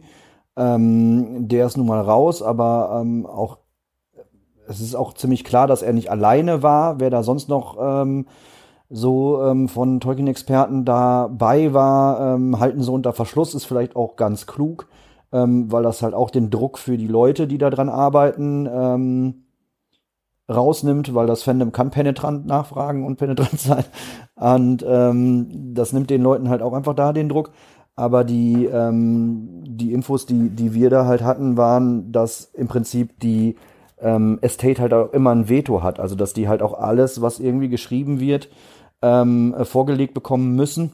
Und auch da wundern mich manche äh, Storyplots, dass ja. die tatsächlich da durch, durch die äh, Zensur gegangen sind. Ist es, ist es das Mithril? Hm. Ja, ähm, das sind halt alles so Sachen, wo ich auch sage, also es sind, es ist noch nicht ganz in den Brunnen gefallen. Man kann da noch viele äh, Wendungen mhm. äh, reinbringen. Aber es hängt schon irgendwie am seidenen Faden so, ne? Wenn ja, ich, also ich weiß es nicht. Also man, man kann tatsächlich, denke ich, noch eine ganze Menge rumreißen. Also ähm, wenn, sag ich mal, es werden ja, ja mehrere, äh, oder es sind schon noch zwei weitere, glaube ich, einer oder zwei weitere Sauron-Schauspieler äh, ähm, gecastet worden. Das ja, heißt, stimmt, es wird ja noch. Gehört. Es sind zwei ähm, diese, gecastet worden, diese, weil sie Adam, nee. Der ist ersetzt worden. Der ist ersetzt worden, aber sie haben noch, es gibt den Charlie Wickens, der den Heilbrand spielt, der macht, macht das, glaube ich, nochmal und es gibt noch einen weiteren. Ja, also das heißt ja, diese, diese, ähm, die Möglichkeit, dass Sauron noch an anderen Orten war. Also ob der jetzt mhm. unbedingt in Numenor, also die Fehler, die gemacht wurden, sind sind gemacht worden. Aber ähm, die die machen sie nicht mehr rückgängig. Aber äh, ich sag mal, es besteht immer noch die Möglichkeit, ähm, andere Schauplätze aufzumachen, ähm, zu gucken, ob Sauron vielleicht in anderer Gestalt mit den ähm, mit den Zwergen noch irgendwie was zu tun gehabt hat. Auch dieses mal eben schnell bei den Elben so schnell ins Vertrauen zu kommen. Es wäre auch noch möglich, dass Sauron auch in einer anderen mhm. Gestalt schon viel früher noch bei äh, Celebrimbor aufgetaucht ist. Oder wiederkommt. Ne? Oder wiederkommt oder je nachdem, wie auch immer. Ähm, da da gibt's halt noch Möglichkeiten, die man, die man drehen könnte. Ähm, man kann ähm, den, den, den Haarfußplot auch noch retten. Also es mit ganz viel Hoffnung muss es nicht Gandalf sein, sondern vielleicht ist es doch einer von den Blauen und äh, weil sie gehen ja auch in den Osten. Vielleicht, vielleicht ähm, ist es ja auch einfach, also jetzt mal ganz platt gedacht, aber ich denke, platt ist nicht unbedingt verboten in dem Kontext. Vielleicht haben sie sich auch gedacht, komm, wir äh, wir hauen ganz viel Bekanntes und ganz viel raus, was gerade im Fandom halt zu Spekulationen führen kann.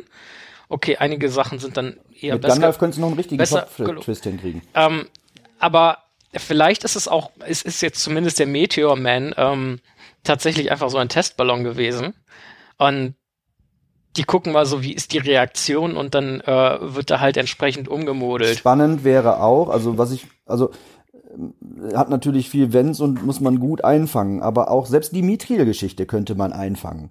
Also was, wenn diese ganze Story auch eine Intrige ist, die Sauron irgendwie gesetzt hat? So, ähm, okay, den Gedanken mag ich. So, wenn, ja. wenn, wenn äh, dieses, diese angebliche Historie gar nicht äh, real ist, äh, man könnte ja noch, also dieses Ausspielen, dieses Hinterhältige von ich, Sauron. Ich mag irgendwie den Gedanken, dass Sauron und Amazon quasi die gleiche Person ja, sind. Ja, genau, das dachte ich mir auch. alle einfach nur auf das, das dachte ich mir auch gerade. Ja, aber gerade durch Intrigierung könnte man Fehler nochmal retten. Also, dass man sagt, äh, das sind Geschichten, die werden da erzählt, aber die sind vorher eingenistet und eingerieben worden.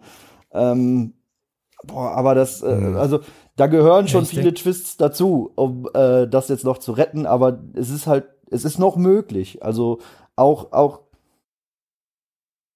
ja, vor allem gehört da einfach auch viel Mut dazu und ähm, der fehlt halt auf den Studios, ne? Und Amazon ist da, glaube ich, auch nicht ausgeschlossen. Also man muss halt, glaube ich, schon vieles wirklich auf links drehen, so wie du jetzt sagst, diese ganzen Sachen, die man, also viele Sachen, die man vorbereitet hat, müsste man wirklich im Nachhinein nochmal komplett auf links drehen und, und um, umwerfen. Ähm, und das führt natürlich auch zu Verwir also kann zu Verwirrung führen beim Zuschauer, weil es halt einfach komplex Aber Witcher wird. funktioniert ja auch komplex. Und so wie die erste Staffel aufgezogen war, äh, wollen sie alles so simpel wie möglich halten. Deswegen, da gehört Mut dazu, dem Zuschauer auch dann diese ähm, Sachen zuzutrauen, dass das dann irgendwie noch in, äh, ankommt, äh, was es in der Regel ja tut, aber die Studios denken halt alle, wir sind mittlerweile irgendwie so, ähm, weiß ich nicht, auf so drei Gehirnzellen reduziert äh, und müssen nur noch irgendwie blinkende Lichter sehen. So wirken oft die Plots in allen möglichen Produktionen. Ja, aber dafür, dafür hat die Serie ja letzten Endes ja die Klatsche jetzt.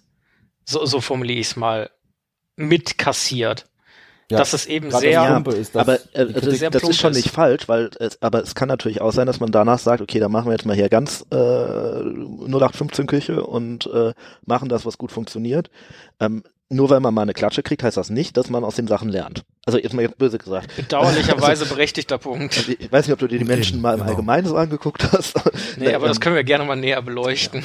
Also ich finde schon, sie, ich, den Punkt, der ist komplett richtig. Sie brauchen Mut und sie müssen auch weg von diesem, wir machen hier Dinge, weil sie gut funktionieren, weil wir sie gut verkaufen können, sondern sie müssen wirklich sich mehr auf die Story äh, konzentrieren. Und diese große Gefahr bei diesem, das funktioniert halt gut oder bei dieser Schiene ist ja erstens, wenn alle diese Schiene fahren, dann ist irgendwann eine gewisse Übersättigung da und man sieht halt ja, vor allem wenn du es dann das- auch noch durchschnittlich machst. Genau, dann das niemanden gleiche Grund, einfach in einer anderen Äh, Verpackung und dann, dann, dann kickt es einfach nicht mehr. Gerade wenn es halt so groß dann angekündigt mit das größte Budget ever für eine Serie etc. Ähm, und das funktioniert dann gegebenenfalls auch einfach nicht bei jedem Werk. Und ich sag mal, die Sachen von Tolkien, diese, diese Kopplung gerade an den Herr der Ringe, wo dann halt noch dieser herausragende Film hintersteht. Ähm, da, da ist das halt nur wirklich was, wo du damit aufs falsche Pferd setzt. Ich glaube das auch. Hat jemand von euch ähm, die zweite Staffel Das Rad der Zeit gesehen? Nö. Nein. Nee, Ah. aber ich habe tatsächlich die Rat der Zeit Bücher gelesen. Über, ich glaube irgendwie bis Band 8. Nee, ich das ist aber schon, das ist schon, Was- ist aber schon was her. Was hast du, hast du die erste Folge, äh, die erste Staffel gesehen? Nee, weil ich, ich, ich habe gehört, die erste Staffel kommt raus und dann dachte ich mir erstmal, bevor, bevor ich jetzt den Fehler mache, äh, nee, die kam, die Serie nicht sogar Ähm, vorher? das Rad der Zeit ist dieses Jahr die zweite rausgekommen und die erste Staffel ist ein Jahr vor der Herr. Also sie machen eigentlich, ich sag das, weil sie machen jetzt eigentlich anscheinend immer so ein Ding, ein Jahr Rad der Zeit, ein Jahr ähm, Herr der Ringe und so weiter. Das heißt, Ja, okay, ich Hm. habe aber nämlich gehört, die erste Staffel ist rausgekommen und ich habe gehört, die soll nicht so gut sein und dann dachte ich mir, ich mach's mir einfach nicht kaputt. Ich, ich fang's gar nicht erst an. ja, und, und ich ähm, muss sagen, ich habe nicht alles äh, hier äh, von, von äh, Robert Jordan gelesen, was er dazu geschrieben hat, aber ich habe auch ein paar Sachen gelesen. Ähm, und im Moment habe ich, ich habe jetzt das, die erste, im Nachhinein die ersten beiden Bücher wieder als Hörbuch gehört. Und die erste Staffel ist ja auch nicht so gut weggekommen, muss man sagen, auch was Kritiken und so angeht. Und da haben sie nämlich viele von den Sachen, was sie bei der Amazon-Serie von Herr der Ringe gemacht haben, auch schon so angefangen. Diese Sache mit dem Baiten, von wegen, wir zeigen hier mal was, aber das steht dann einfach so im Raum. Hier hast du Fern, was Hammer. Ne? Diese Sache mit den Storylines komplett komisch zu verpacken, so dass das Pacing so ist, dass erstmal ganz viel passiert und dann passiert zwei, Staff äh, zwei Folgen einfach gar nichts. Das finde ich, Ja. deutet sich da schon deutlich an, wenn man das so im Nachhinein anguckt. Ne? Ähm, auch was sie zum Beispiel aus Mo- Moraine gemacht behalten, haben, ist behalten Sie sehr das in der zweiten ähnlich. Staffel bei? So, ja, jein. Ich finde, es ist die zweite Staffel ist denen deutlich besser gelungen, weil sie das nämlich zum Beispiel mit dem mit diesem hier habt ihr und guckt mal, was wir gemacht haben, weniger machen ähm, und weil sie sich auch mehr auf die Charaktere ähm, Mhm. konzentriert haben und denen finde ich auch etwas mehr Tiefe zumindest verliehen haben, weil sie auch nicht mehr nur so diesen einen, ihr habt hier einen Hauptfigur, eine Hauptfigur, was in der ersten Staffel schon deutlich Moraine ist, ähm, weil sie davon weggehen. Das macht der Amazon auch. In der ersten Staffel gibt es eine klare Hauptfigur mit Galadriel. Echt? Und ich habe einfach die Hoffnung, dass Mhm. das ähnlich wird. Das, ich würde aber auch soweit sagen, damit da was richtig Geiles rauskommt, da reicht das nicht. Ne, das sieht man bei der Rat der Zeit auch. Das ist auch so ein bisschen, wurde. genau, da musst du, und das ist nämlich der zweite Punkt, den ich sagen wollte, da musst du diesen, ja, Mittelerde-Vibe insofern treffen, dass du ihn nicht nur optisch treffen musst, dass du geile Bilder zeigen musst, was vergleichsweise relativ einfach ist, zumindest wenn du mal eins zeigen willst, sondern du musst den auch storytechnisch treffen. Du musst schon das Gefühl haben, hier ist irgendwie mehr am Werk, als das, was ich gerade sehe bzw. mitbekomme. Weil das ist ja bei den Herr der Ringe-Filmen zum Beispiel Jackson ziemlich gut gelungen. Dass man die ganze Zeit das Gefühl hat, da ist noch mehr und das hat auch eine gewisse Substanz. Das ist Jackson bei den Hobbit-Filmen nicht unbedingt gelungen. Und das ist Amazon bei der Serie überhaupt nicht gelungen. Ja. Und wenn sie das wieder treffen, dass sie halt sich in ihrer eigenen Lore, die sich zwangsläufig bilden müssen, sich nicht auch noch irgendwie entweder widersprechen oder Sachen komplett leer lassen, dann haben sie, glaube ich, eine bessere Chance, auch die Story besser hinzubekommen, weil du dann deine Charaktere, gerade diese mit der langen Geschichte, Galadriel, Sauron und so weiter, du- denen ja automatisch auch mehr Tiefe gibst. Das, Also, das wäre jetzt wenn die dann nämlich noch danach handeln, dann wird's vielleicht sogar gut. Das, das wäre jetzt da nochmal ganz, ganz klar so gefragt. Was muss Amazon für euch machen, damit die zweite Staffel funktioniert und was wünscht ihr euch? Bessere Drehbuchautoren einstellen. Von der Story Autorin vielleicht konkret. auch, ja. Von der, von der Story her. Ja, also erstmal äh, ist der Meteormann nicht Gandalf, sondern Ja. nach Möglichkeit einer von den Blauen und Sauron kommt verdammt nochmal mit dem Schiff an und kriegt von Kier dann einen Ring. Äh, alles andere. Gandalf. Äh, Gandalf, Entschuldigung. alles andere äh, äh, muss, äh, also darf nicht sein. Ähm, dann machen sich irgendwie die Blauen nach da hinten auf und irgendeiner von den Haarfüßen begleitet die. Da kann man ja noch eine nette Story draus machen. Ähm, die Haarfüße siedeln. Die müssen jetzt irgendwo zwischen Lorien und ähm, Khazad-dûm landen und da am Anduin erstmals sesshaft werden. Galadriel findet Celeborn wieder und äh, fängt an, sich in Lothlorien zu betätigen. Und ähm, ja, äh, am liebsten kommen die Haarfüße mit den Zwergen in Kontakt. Also gerade dieses äh, Rad, Reifen, runde Tür, das liegt so nahe. ähm, und es hat natürlich da auch Handel zwischen denen gegeben. Und wenn jetzt, sag ich mal, Amazon da eine Story draus kreieren würde, wieso bauen Hobbits eigentlich Höhlen und ähm, von wem haben die das beigebracht gekriegt und warum haben die runde Türen? Könnte ich in dem Setting mega verkaufen, könnte die die Stränge zusammenbringen, könnte die Hobbits quasi ähm, da erstmals siedeln lassen, ähm, erstmals so ein bisschen Höhlenbau vielleicht von den Zwergen lesen, äh, lernen, dann müssen die Elben mehr Futter kriegen. Ähm, da muss einfach viel mehr kommen. Ähm, ja, Celebrimbo darf nicht so eine Wurst sein. Also da muss, äh, der muss auch mehr Charakter kriegen, der muss irgendwie ähm, anders dargestellt werden. Galadriel muss jetzt diesen Schwung machen, weg von der Kriegerin, was auch zum Anfang jetzt gar nicht so schlimm finde, wie, wie es anfangs immer dargestellt wird, bis, bis auf ihren Triathlon da durch den, durch den Teich. Aber ähm, da kann man, da kann man auch noch was drehen. Also, dass sie dann jetzt zu der Herrscherin wird, die sie immer sein möchte. Und ähm, ja, dann geht's halt darum, äh, in Numenor bricht ein Bürgerkrieg aus, ne? Und äh, Afarason reißt die Macht an sich und kommt mit einer verdammt großen Flotte dahin. Also Sauron bildet natürlich auf, Sauron macht, was Sauron tut, also Ja. rüsten. Und ähm, jetzt muss aber Afarason muss auch Charakter kriegen. Und zwar nicht so, wie ich halte hier eine Rede und die Elben nehmen uns die Arbeitsplätze weg. Also das ist ja auch so eine plumpe Geschichte da wieder, sondern da muss jetzt halt was kommen. Wir wollen Großmacht werden. Wir wollen, ähm, ja, wir fangen an, Kolonialmacht zu werden. Wir gehen nach Mittelerde, wir gründen Städte, beziehungsweise am, im besten Falle sind ja schon Städte da. Also das wird ja auch so ein bisschen angedeutet. Die müssen jetzt halt Futter kriegen. Und dann ähm, muss Sauron rüsten, muss sich zum Herr von äh, Mittelerde oder zum nachher zum Herrn der Menschen aufschwingen und dann muss Afarason sagen, nee, ich bin hier der große König. Dann kann man es noch reißen. Also da ist noch Potenzial. Auch das, den Aufbau dann ähm, Ja. Ja, von den Elbenfreunden, die muss man natürlich noch gestalten, welche Rolle die spielen, dass da Kontakt zwischen denen und ähm, ähm, stattfindet und ähm, ja, dann geht's halt nachher ähm, in die große Schlacht nach Valinor. Ne? Wobei das ja ähm, fast schon so der Plan für die nächsten Staffeln ist, oder? Ja, ja, Also- aber die, was, was rumgerissen werden muss, ist im Prinzip dieser alberne Haarfuß-Plot. Der muss, Mhm. die müssen zu ordentlichen Hobbits jetzt werden. Ähm, und ja, ich muss die Ista vernünftig einführen, wenn ich sie jetzt schon bringe. Mhm. Und Also- das wird natürlich alles zeitlich überhaupt nicht mit dem übereinstimmen, was im Herrn der Ringe ist. Aber es geht ja auch nicht darum, das hundertprozentig zu treffen, weil, wie schon gesagt, das schaffst du eh nicht über diese Generationenzeit.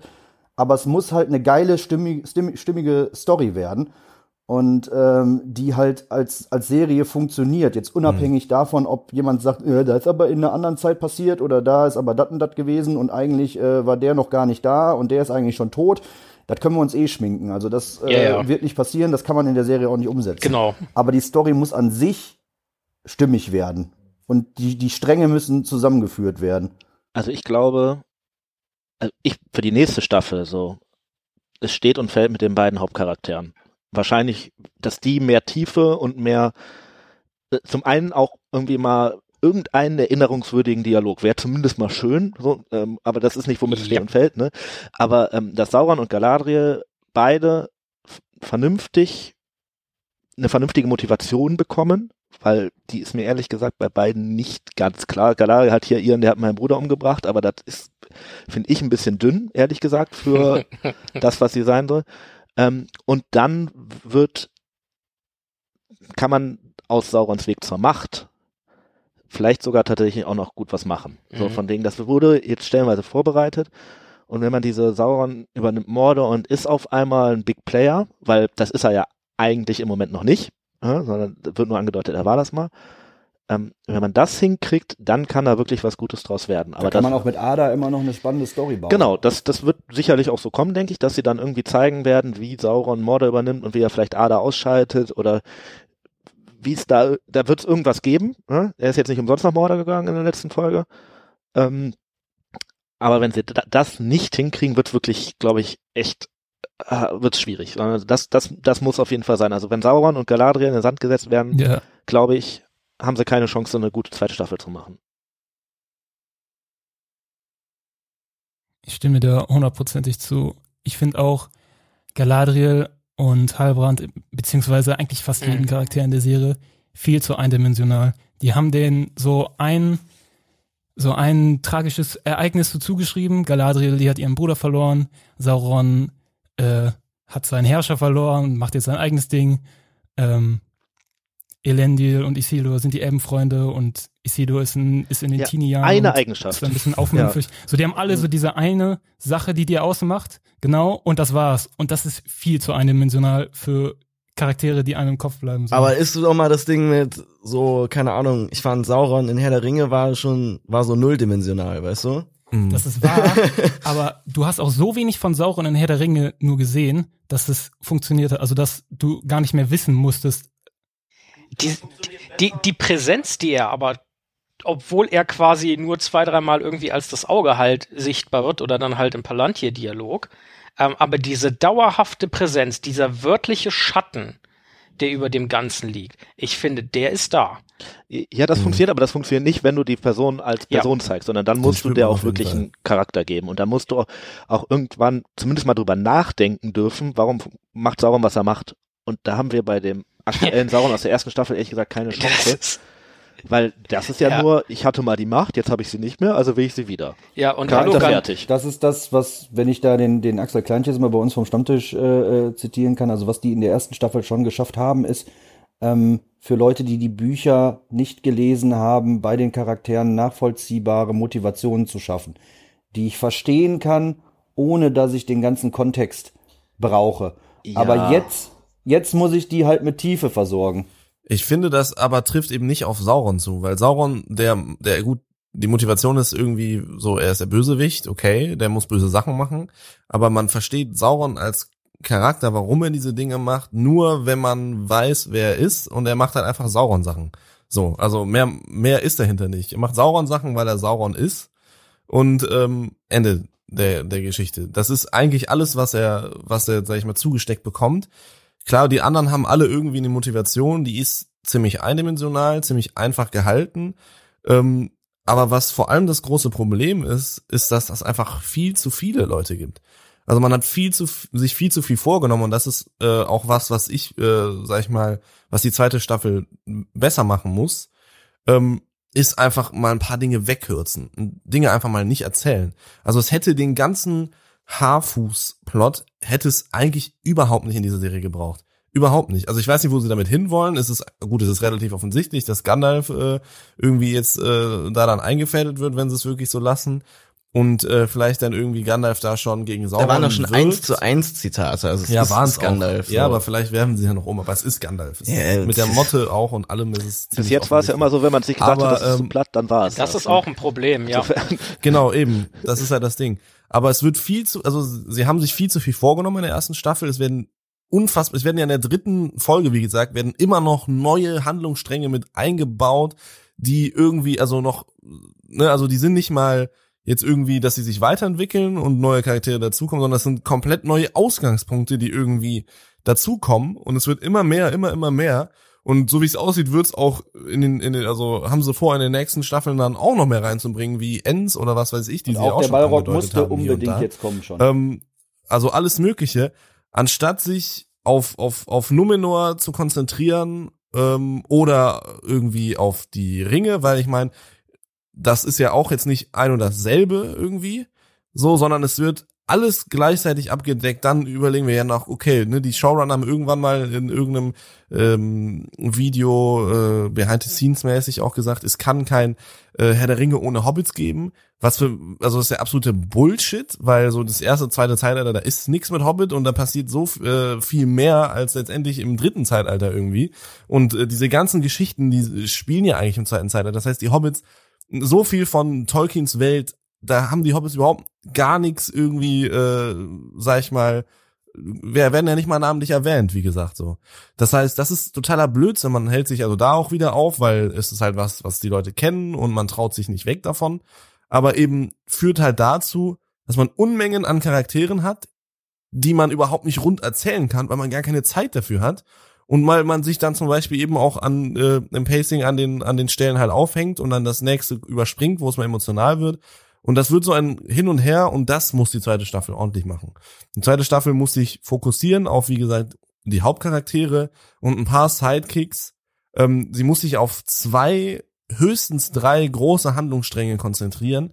Das soll Numenor, das sollen die Ringe und das sollen meinetwegen äh, die Mitri-Zwerge Balrog sein, obwohl das eigentlich auch nur Fanservice ist irgendwie. Schlecht und was ich nicht verstehe, ist, warum Amazon, wenn sie schon jetzt so ein Herr der Ringe-Ding aufziehen, warum sie dann nicht so ein Franchise draus machen, wie sie es alle machen und halt eine Hobbit-Serie machen, wie sind ja. die Hobbits in Hobbits geworden, eine Zwergenserie machen und halt eine Serie über die Ringe der Macht und Numenor machen. Aber sie wollen halt alles in einem machen, weil es günstiger ist und irgendwie so viele Leute wie möglich ansprechen soll.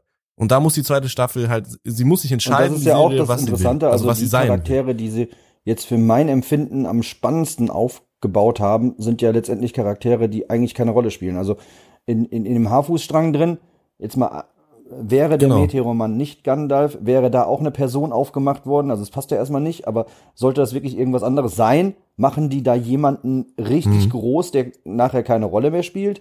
Das gleiche ist mit hier diesen, diesen drei, was, was auch immer die sein sollen, die auf der Suche nach dem Meteormann sind. Da, da, das ist da, auch ja, da, wer, da werden auch, äh, äh, Eminem. Äh. Wieder, also die werden die sind ja auch spannend. Also wenn es jetzt einfach ja, aber von denen werden die, werden die wieder was sehen, ne? Ja, ja, also, also wenn es jetzt keine Tolkien-Serie wäre, sondern einfach ja. irgendeine Serie, wären das spannende Charaktere, die da aufgemacht werden. Aber die stecken sehr viel Arbeit in in so Seitencharaktere, die letztendlich, also wo ich nicht weiß, wo die mit denen hinwollen. Und, und gerade bei denen ja auch diese Geschichte, die dahinter steckt, so warum, genau. wer warum sucht da wen und warum ja. und also, vor allem äh, von wem kommt denn die, die, dieser Kult und dieses Gesuche? Und das ist einer meiner Punkte, ähm, den ich mir sehr wünschen würde. Ich gebe euch in eigentlich so gut wie allem recht, was ich jetzt bisher gehört habe von euch. Ähm, ich ich würde es äh, das habe ich ja erst, nachdem ich das gesagt habe, gehört und wehe, du schnibbelst daran rum. Ähm, abgesehen davon hast du nicht Unrecht. Ähm, aber um es mal etwas runterzubrechen und äh, zusammenzufassen, ähm, fokussiert substanziell ähm, auf weniger Bereiche und vor allem in den in so ganz viel an Zusatz, an unnötigem Zusatz einfach mal rausnehmen. Wenn ich mir angucke, ähm, äh, Galadriel trifft Halbrand. Was hat dieses Seemonster da zu tun? So, einer, dass die sich irgendwo treffen, aber was ja auch durchaus einfach so in Numinor hätte passieren können, wie auch immer man das dann deichselt. Aber erst Dialog von ein paar Leuten auf einem Schiff oder, oder auf, auf, auf, auf einem Doppelfloß, weil Schiffbruch, dann kommt das Seeungeheuer und die beiden überleben und werden dann aufgelesen. Ähm, die Reitszene von Galadriel und dass man auch einfach mal so völlig sinnentleerte Dialoge sich spart und dieses völlig platte, ich habe mal überlegt, ob es im Herr der Ringe auch so schlimm ist. Ich kann das bis heute nicht beantworten, weil mich im Zweifel genug davon so ablenkt oder die Dosis einfach stimmen mag. Aber auch der Dialog Galadriel und Elrond. Ich habe nicht gesehen, was du gesehen hast. Auch ich habe meinen Teil gesehen, aber nicht das, was ich gesehen habe. Ja, das und dann ist sagen dann, beide, ja, ist ja gut. Und ist dann, dann ist offen, so. also, offensichtlich elbische Hochkultur ja. oder was? Ähm, oder und, und davon findest du noch und nöcher. Und, und es geht ja schon mit dem Stein und das, ich, ich, ich wollte das nicht erwähnen. Ich wollte es wirklich nicht erwähnen. Aber allein diese Opening Dialogszene genau. mit. Wir sind bisher gut drum rumgekommen. Ja, äh, ich, so, ich sag und, nichts und, und, und, und, äh, und, all, all so Das Zeug. Aber Ähm, diese großen Shots halt, ne, also wo du gerade auch sagst mit diesem Seeungeheuer. Es steht irgendwo, es gibt da irgendwas in der Tiefe und da muss Amazon da irgendwas Großes zeigen. Äh, irgend, es gibt Ballrocks, also muss der Ballrock jetzt beim ersten an Stein klopfen, vorsichtig direkt aus dem. Ja, aber das ist, sie wollten Also, einfach zu viel, müssen- weil sie nicht verstanden haben, dass wenn man eine gute Geschichte erzählen will, man gar nicht A, B, C, D, E, F, G und so weiter braucht, sondern dass das wirklich Entscheidende ja die Verbindungen sind zwischen A, also wie die Charaktere miteinander interagieren und nicht dieses, hier haben wir noch den und hier haben wir noch den und ach ja, das gibt's auch noch und so. Ah, Tolkien hat mal das erwähnt, das können wir jetzt auch nochmal zeigen, ja. Ja, aber die Charaktere, zum Beispiel in der Ringe-Film, sind natürlich auch nicht wenige. Die haben aber, äh, wahrscheinlich könnte, gut, wir jetzt sowieso, ne, aber man könnte bei fast allen sagen, ja, das ist der Charakter, weil der hat das mit dem zu tun. Und es ist nicht der Charakter, weil da ist mal irgendwann der Bruder umgebracht Ja. worden, jetzt hat sie den Dolch und jetzt kann der eingeschmolzen werden, weil dann lässt sie los und hat er ihre Charakterentwicklung. Mhm. So, das ist einfach zu Plump. plump und da müssen sie drüber. Sie müssen es schaffen, in der zweiten Staffel ihre Charaktere, die sie jetzt haben, das ist jetzt so, Kön ne? können, können wir, können die wir müssen sie miteinander wirklich mal in Interaktion bringen, weil das, finde ich, fehlt der Serie noch sehr. Die Charaktere sind eigentlich keine Charaktere, sondern Pappaufsteller. So, wenn man das mal ganz böse sagen möchte. Ja, gebe ich dir recht. Also das, ja, wie gesagt, sind einfach sehr eindimensional, sehr viel inhaltslos, äh, auch äh, in den Dialogen miteinander, Ja. deswegen. Ja. Content. Einfach nur Content ist das.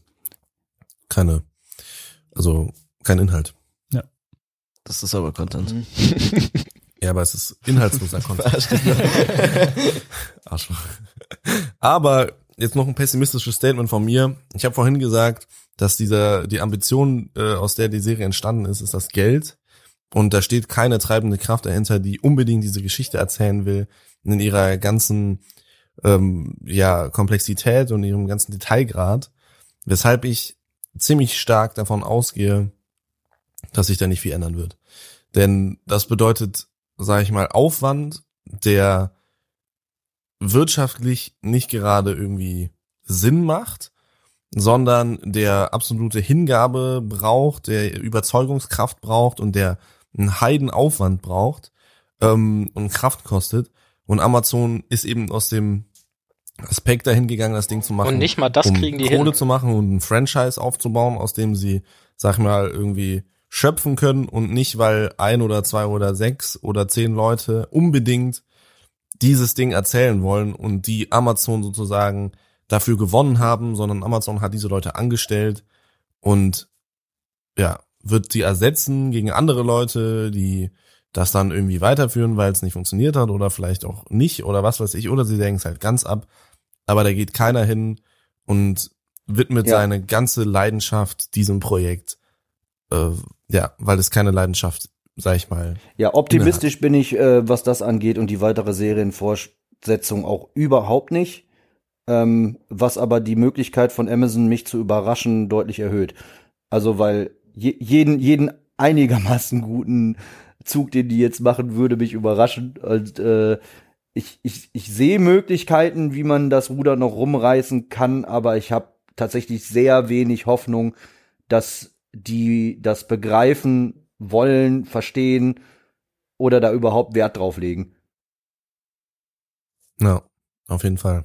Ich denke, also am Ende ist die Serie spiegelt Amazons Philosophie ganz gut wieder. Da ist so viel drin, wie geht, ähm, und Konsum, Konsum ist irgendwie so und Überflutung von Reizen ist irgendwie so die Wiese dahinter und nicht Ja. Ähm, wenig Das hat der, hat der Seppel letztens noch im ähm, Smalltalk noch gesagt, äh, dass eigentlich die Haarfüße als Plot Amazons äh, ähm, Verständnis von Menschlichkeit ganz gut widerspiegeln. Also die denken ja, wir, ja, wir stellen da irgendwie äh, ein paar lustige Hobbits und die passen gegenseitig auf sich auf und jeder äh, ist Außer du bist da. verletzt, dann bist Außer du du bist verletzt, bringst Ja, deine ja. Leistung nicht mehr, dann verpiss dich. Dann werden die Räder weggenommen und Äh, Genau. echt.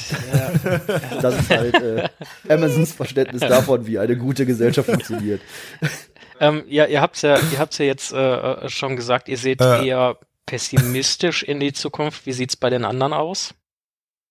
Ja, bei euch, bei Tim, bei mir. Bei uns jetzt? Ach so, du hast dich, äh, ich kann mich nur nur anschließen. Ich glaube, das ist auch schon rausgekommen. Also sie müssen halt grundlegend diesen Punkt überwinden, dass sie was Amazon halt am Ende nicht verstanden hat, was ich aber trotzdem gerne mal so als These in, jetzt mal so zum, das heißt zum Abschluss, aber gegen Ende mal zum, in den Raum stellen möchte, wenn man wirtschaftlichen Erfolg haben will, gerade so im äh, Film, Serien, wir erzählen eine Geschichte, wir, wir schreiben ein Buch, wir machen doch was auch immer, muss man sich trauen, wegzugehen von vom Bekannten, sondern man muss auch A, innovativ sein und man muss B, sich auch mal wirklich mit Herzblut an seine Story, äh, muss man sich drum kümmern. Und das, den Turn müssen sie schaffen. Sonst kann das nichts werden. Und ja.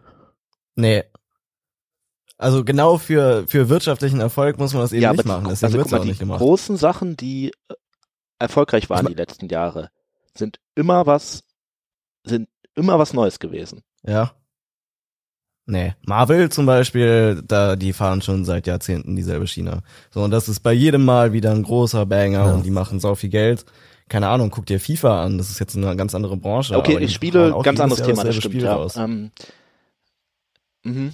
Man muss im Grunde einmal eine Sache ordentlich etablieren und dann wird die gemolken, bis die Leute halt satt sind. Und ähm, genau, und an dem Punkt sind, sind jetzt, glaube ich, viele Leute, weshalb die Serie auch äh, so scheitert, weshalb auch The Witcher so scheitert und weshalb Willow und all diese komischen Serien in dem Genre irgendwie gerade scheitern.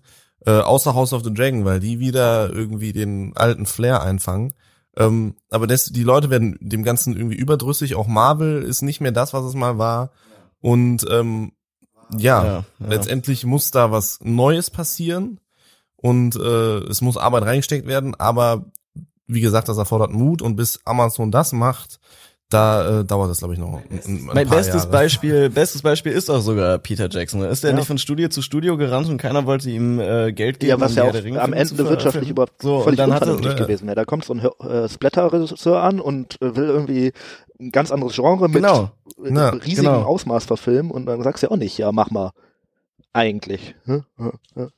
Ja, nee, natürlich ja, nicht. genau. Genau, das ist aber Ja, das Ding. Ja. Letztendlich war ja ähm, aber das tatsächlich eigentlich die Intention. Also bei dem Vortrag, den Tom Schippi damals bei uns auf dem Ting äh, äh, gehalten hat, ging es halt genau darum. Also wir haben schon alles an, an Sex und Totschlag äh, gesehen, was wir sehen können, irgendwie in, in Game of Thrones. Und du hast halt bei Tolkien eigentlich nicht das Material, was das hergibt. Da haben ja auch alle anfangs geschrien, wo die da noch Leute gecastet haben, irgendwie ähm, was war das irgendwie, Berater für, für Liebesszenen oder Sexszenen oder sonst Ja, irgendwas, was, was ja nachher gar keine Rolle gespielt hat in der Serie, also war ja komplett Mhm, mhm. unnütz der Du Aufschrei. weißt ja nicht, was mit Killebaum passiert ist. Ja, Ein äh, Am- weiß man Am- alles noch nicht, aber äh, im, im. Endeffekt äh, ging es ja ähm, darum, also das, was, was, was am Anfang so vermittelt wurde, eben genau das, was den Herr der Ringe halt erfolgreich macht, also dieses heroische, dieses altertümliche, ähm, wo ja auch eine Sehnsucht besteht von, von Menschen, das einzufangen und das halt entsprechend wieder nach vorne zu bringen, was ja auch wieder was ist, was, was du Ja, in du musst allen halt was anderen machen, Bereichen abseits nicht vom hast. Brett. Ja. Wenn du wirklich was Neues etablieren willst, brauchst du eine neue Idee. Gerade das bei dem, total was Das doof, ist ja gar keine neue Idee. Das ist ja auch wieder Aufwärmen von uralten Klamotten,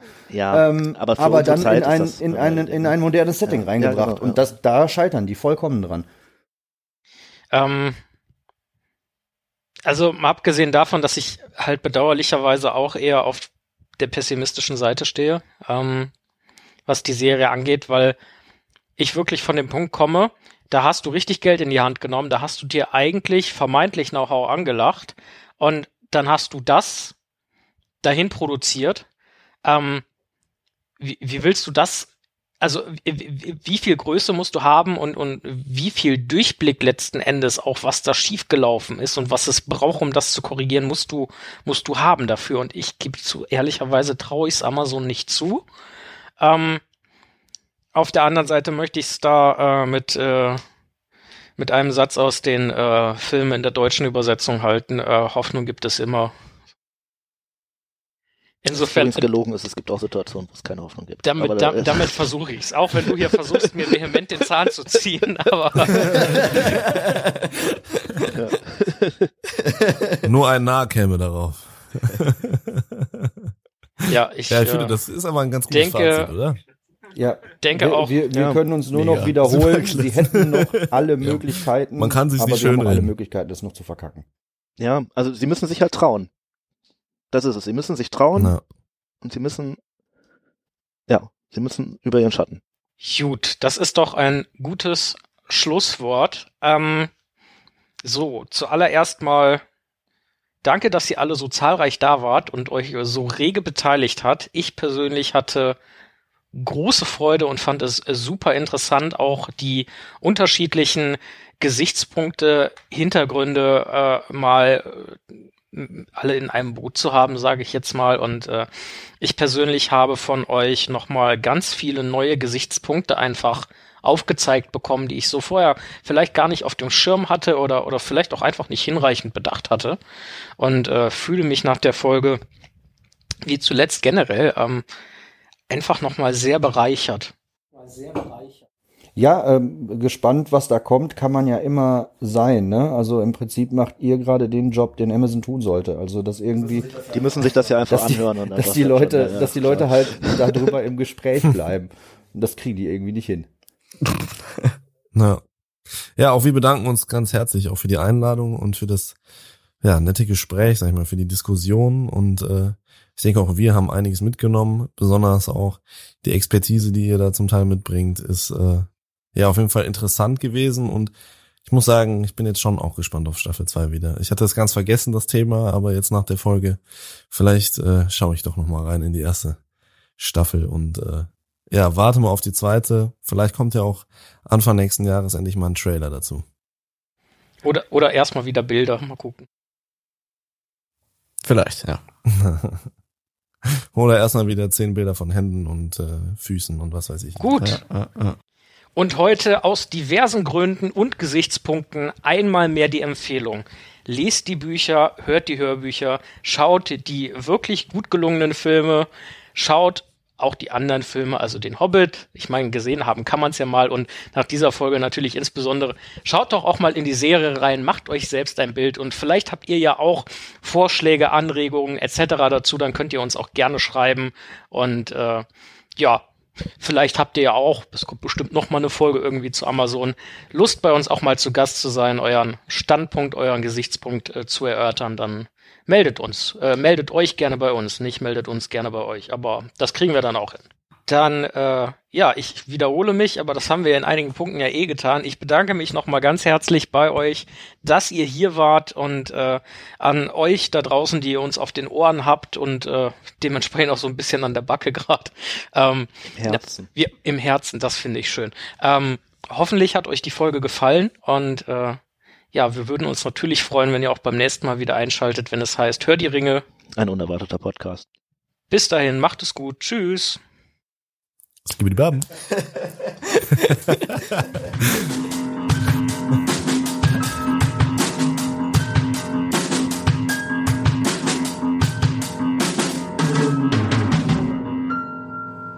Wie könnt ihr Hör die Ringe unterstützen? Like den Podcast auf Instagram folgt Hör die Ringe auf Spotify oder abonniert sie beim Podcatcher eures Vertrauens. Auch Bewertungen sind immer herzlich willkommen. Am meisten unterstützt ihr Hör die Ringe, wenn ihr euch ein Steady-Abo holt. Damit kann Hör die Ringe die Technik weiter aufrüsten, neue Mikros kaufen und so weiter. Dafür erhaltet ihr natürlich auch immer ein paar Goodies.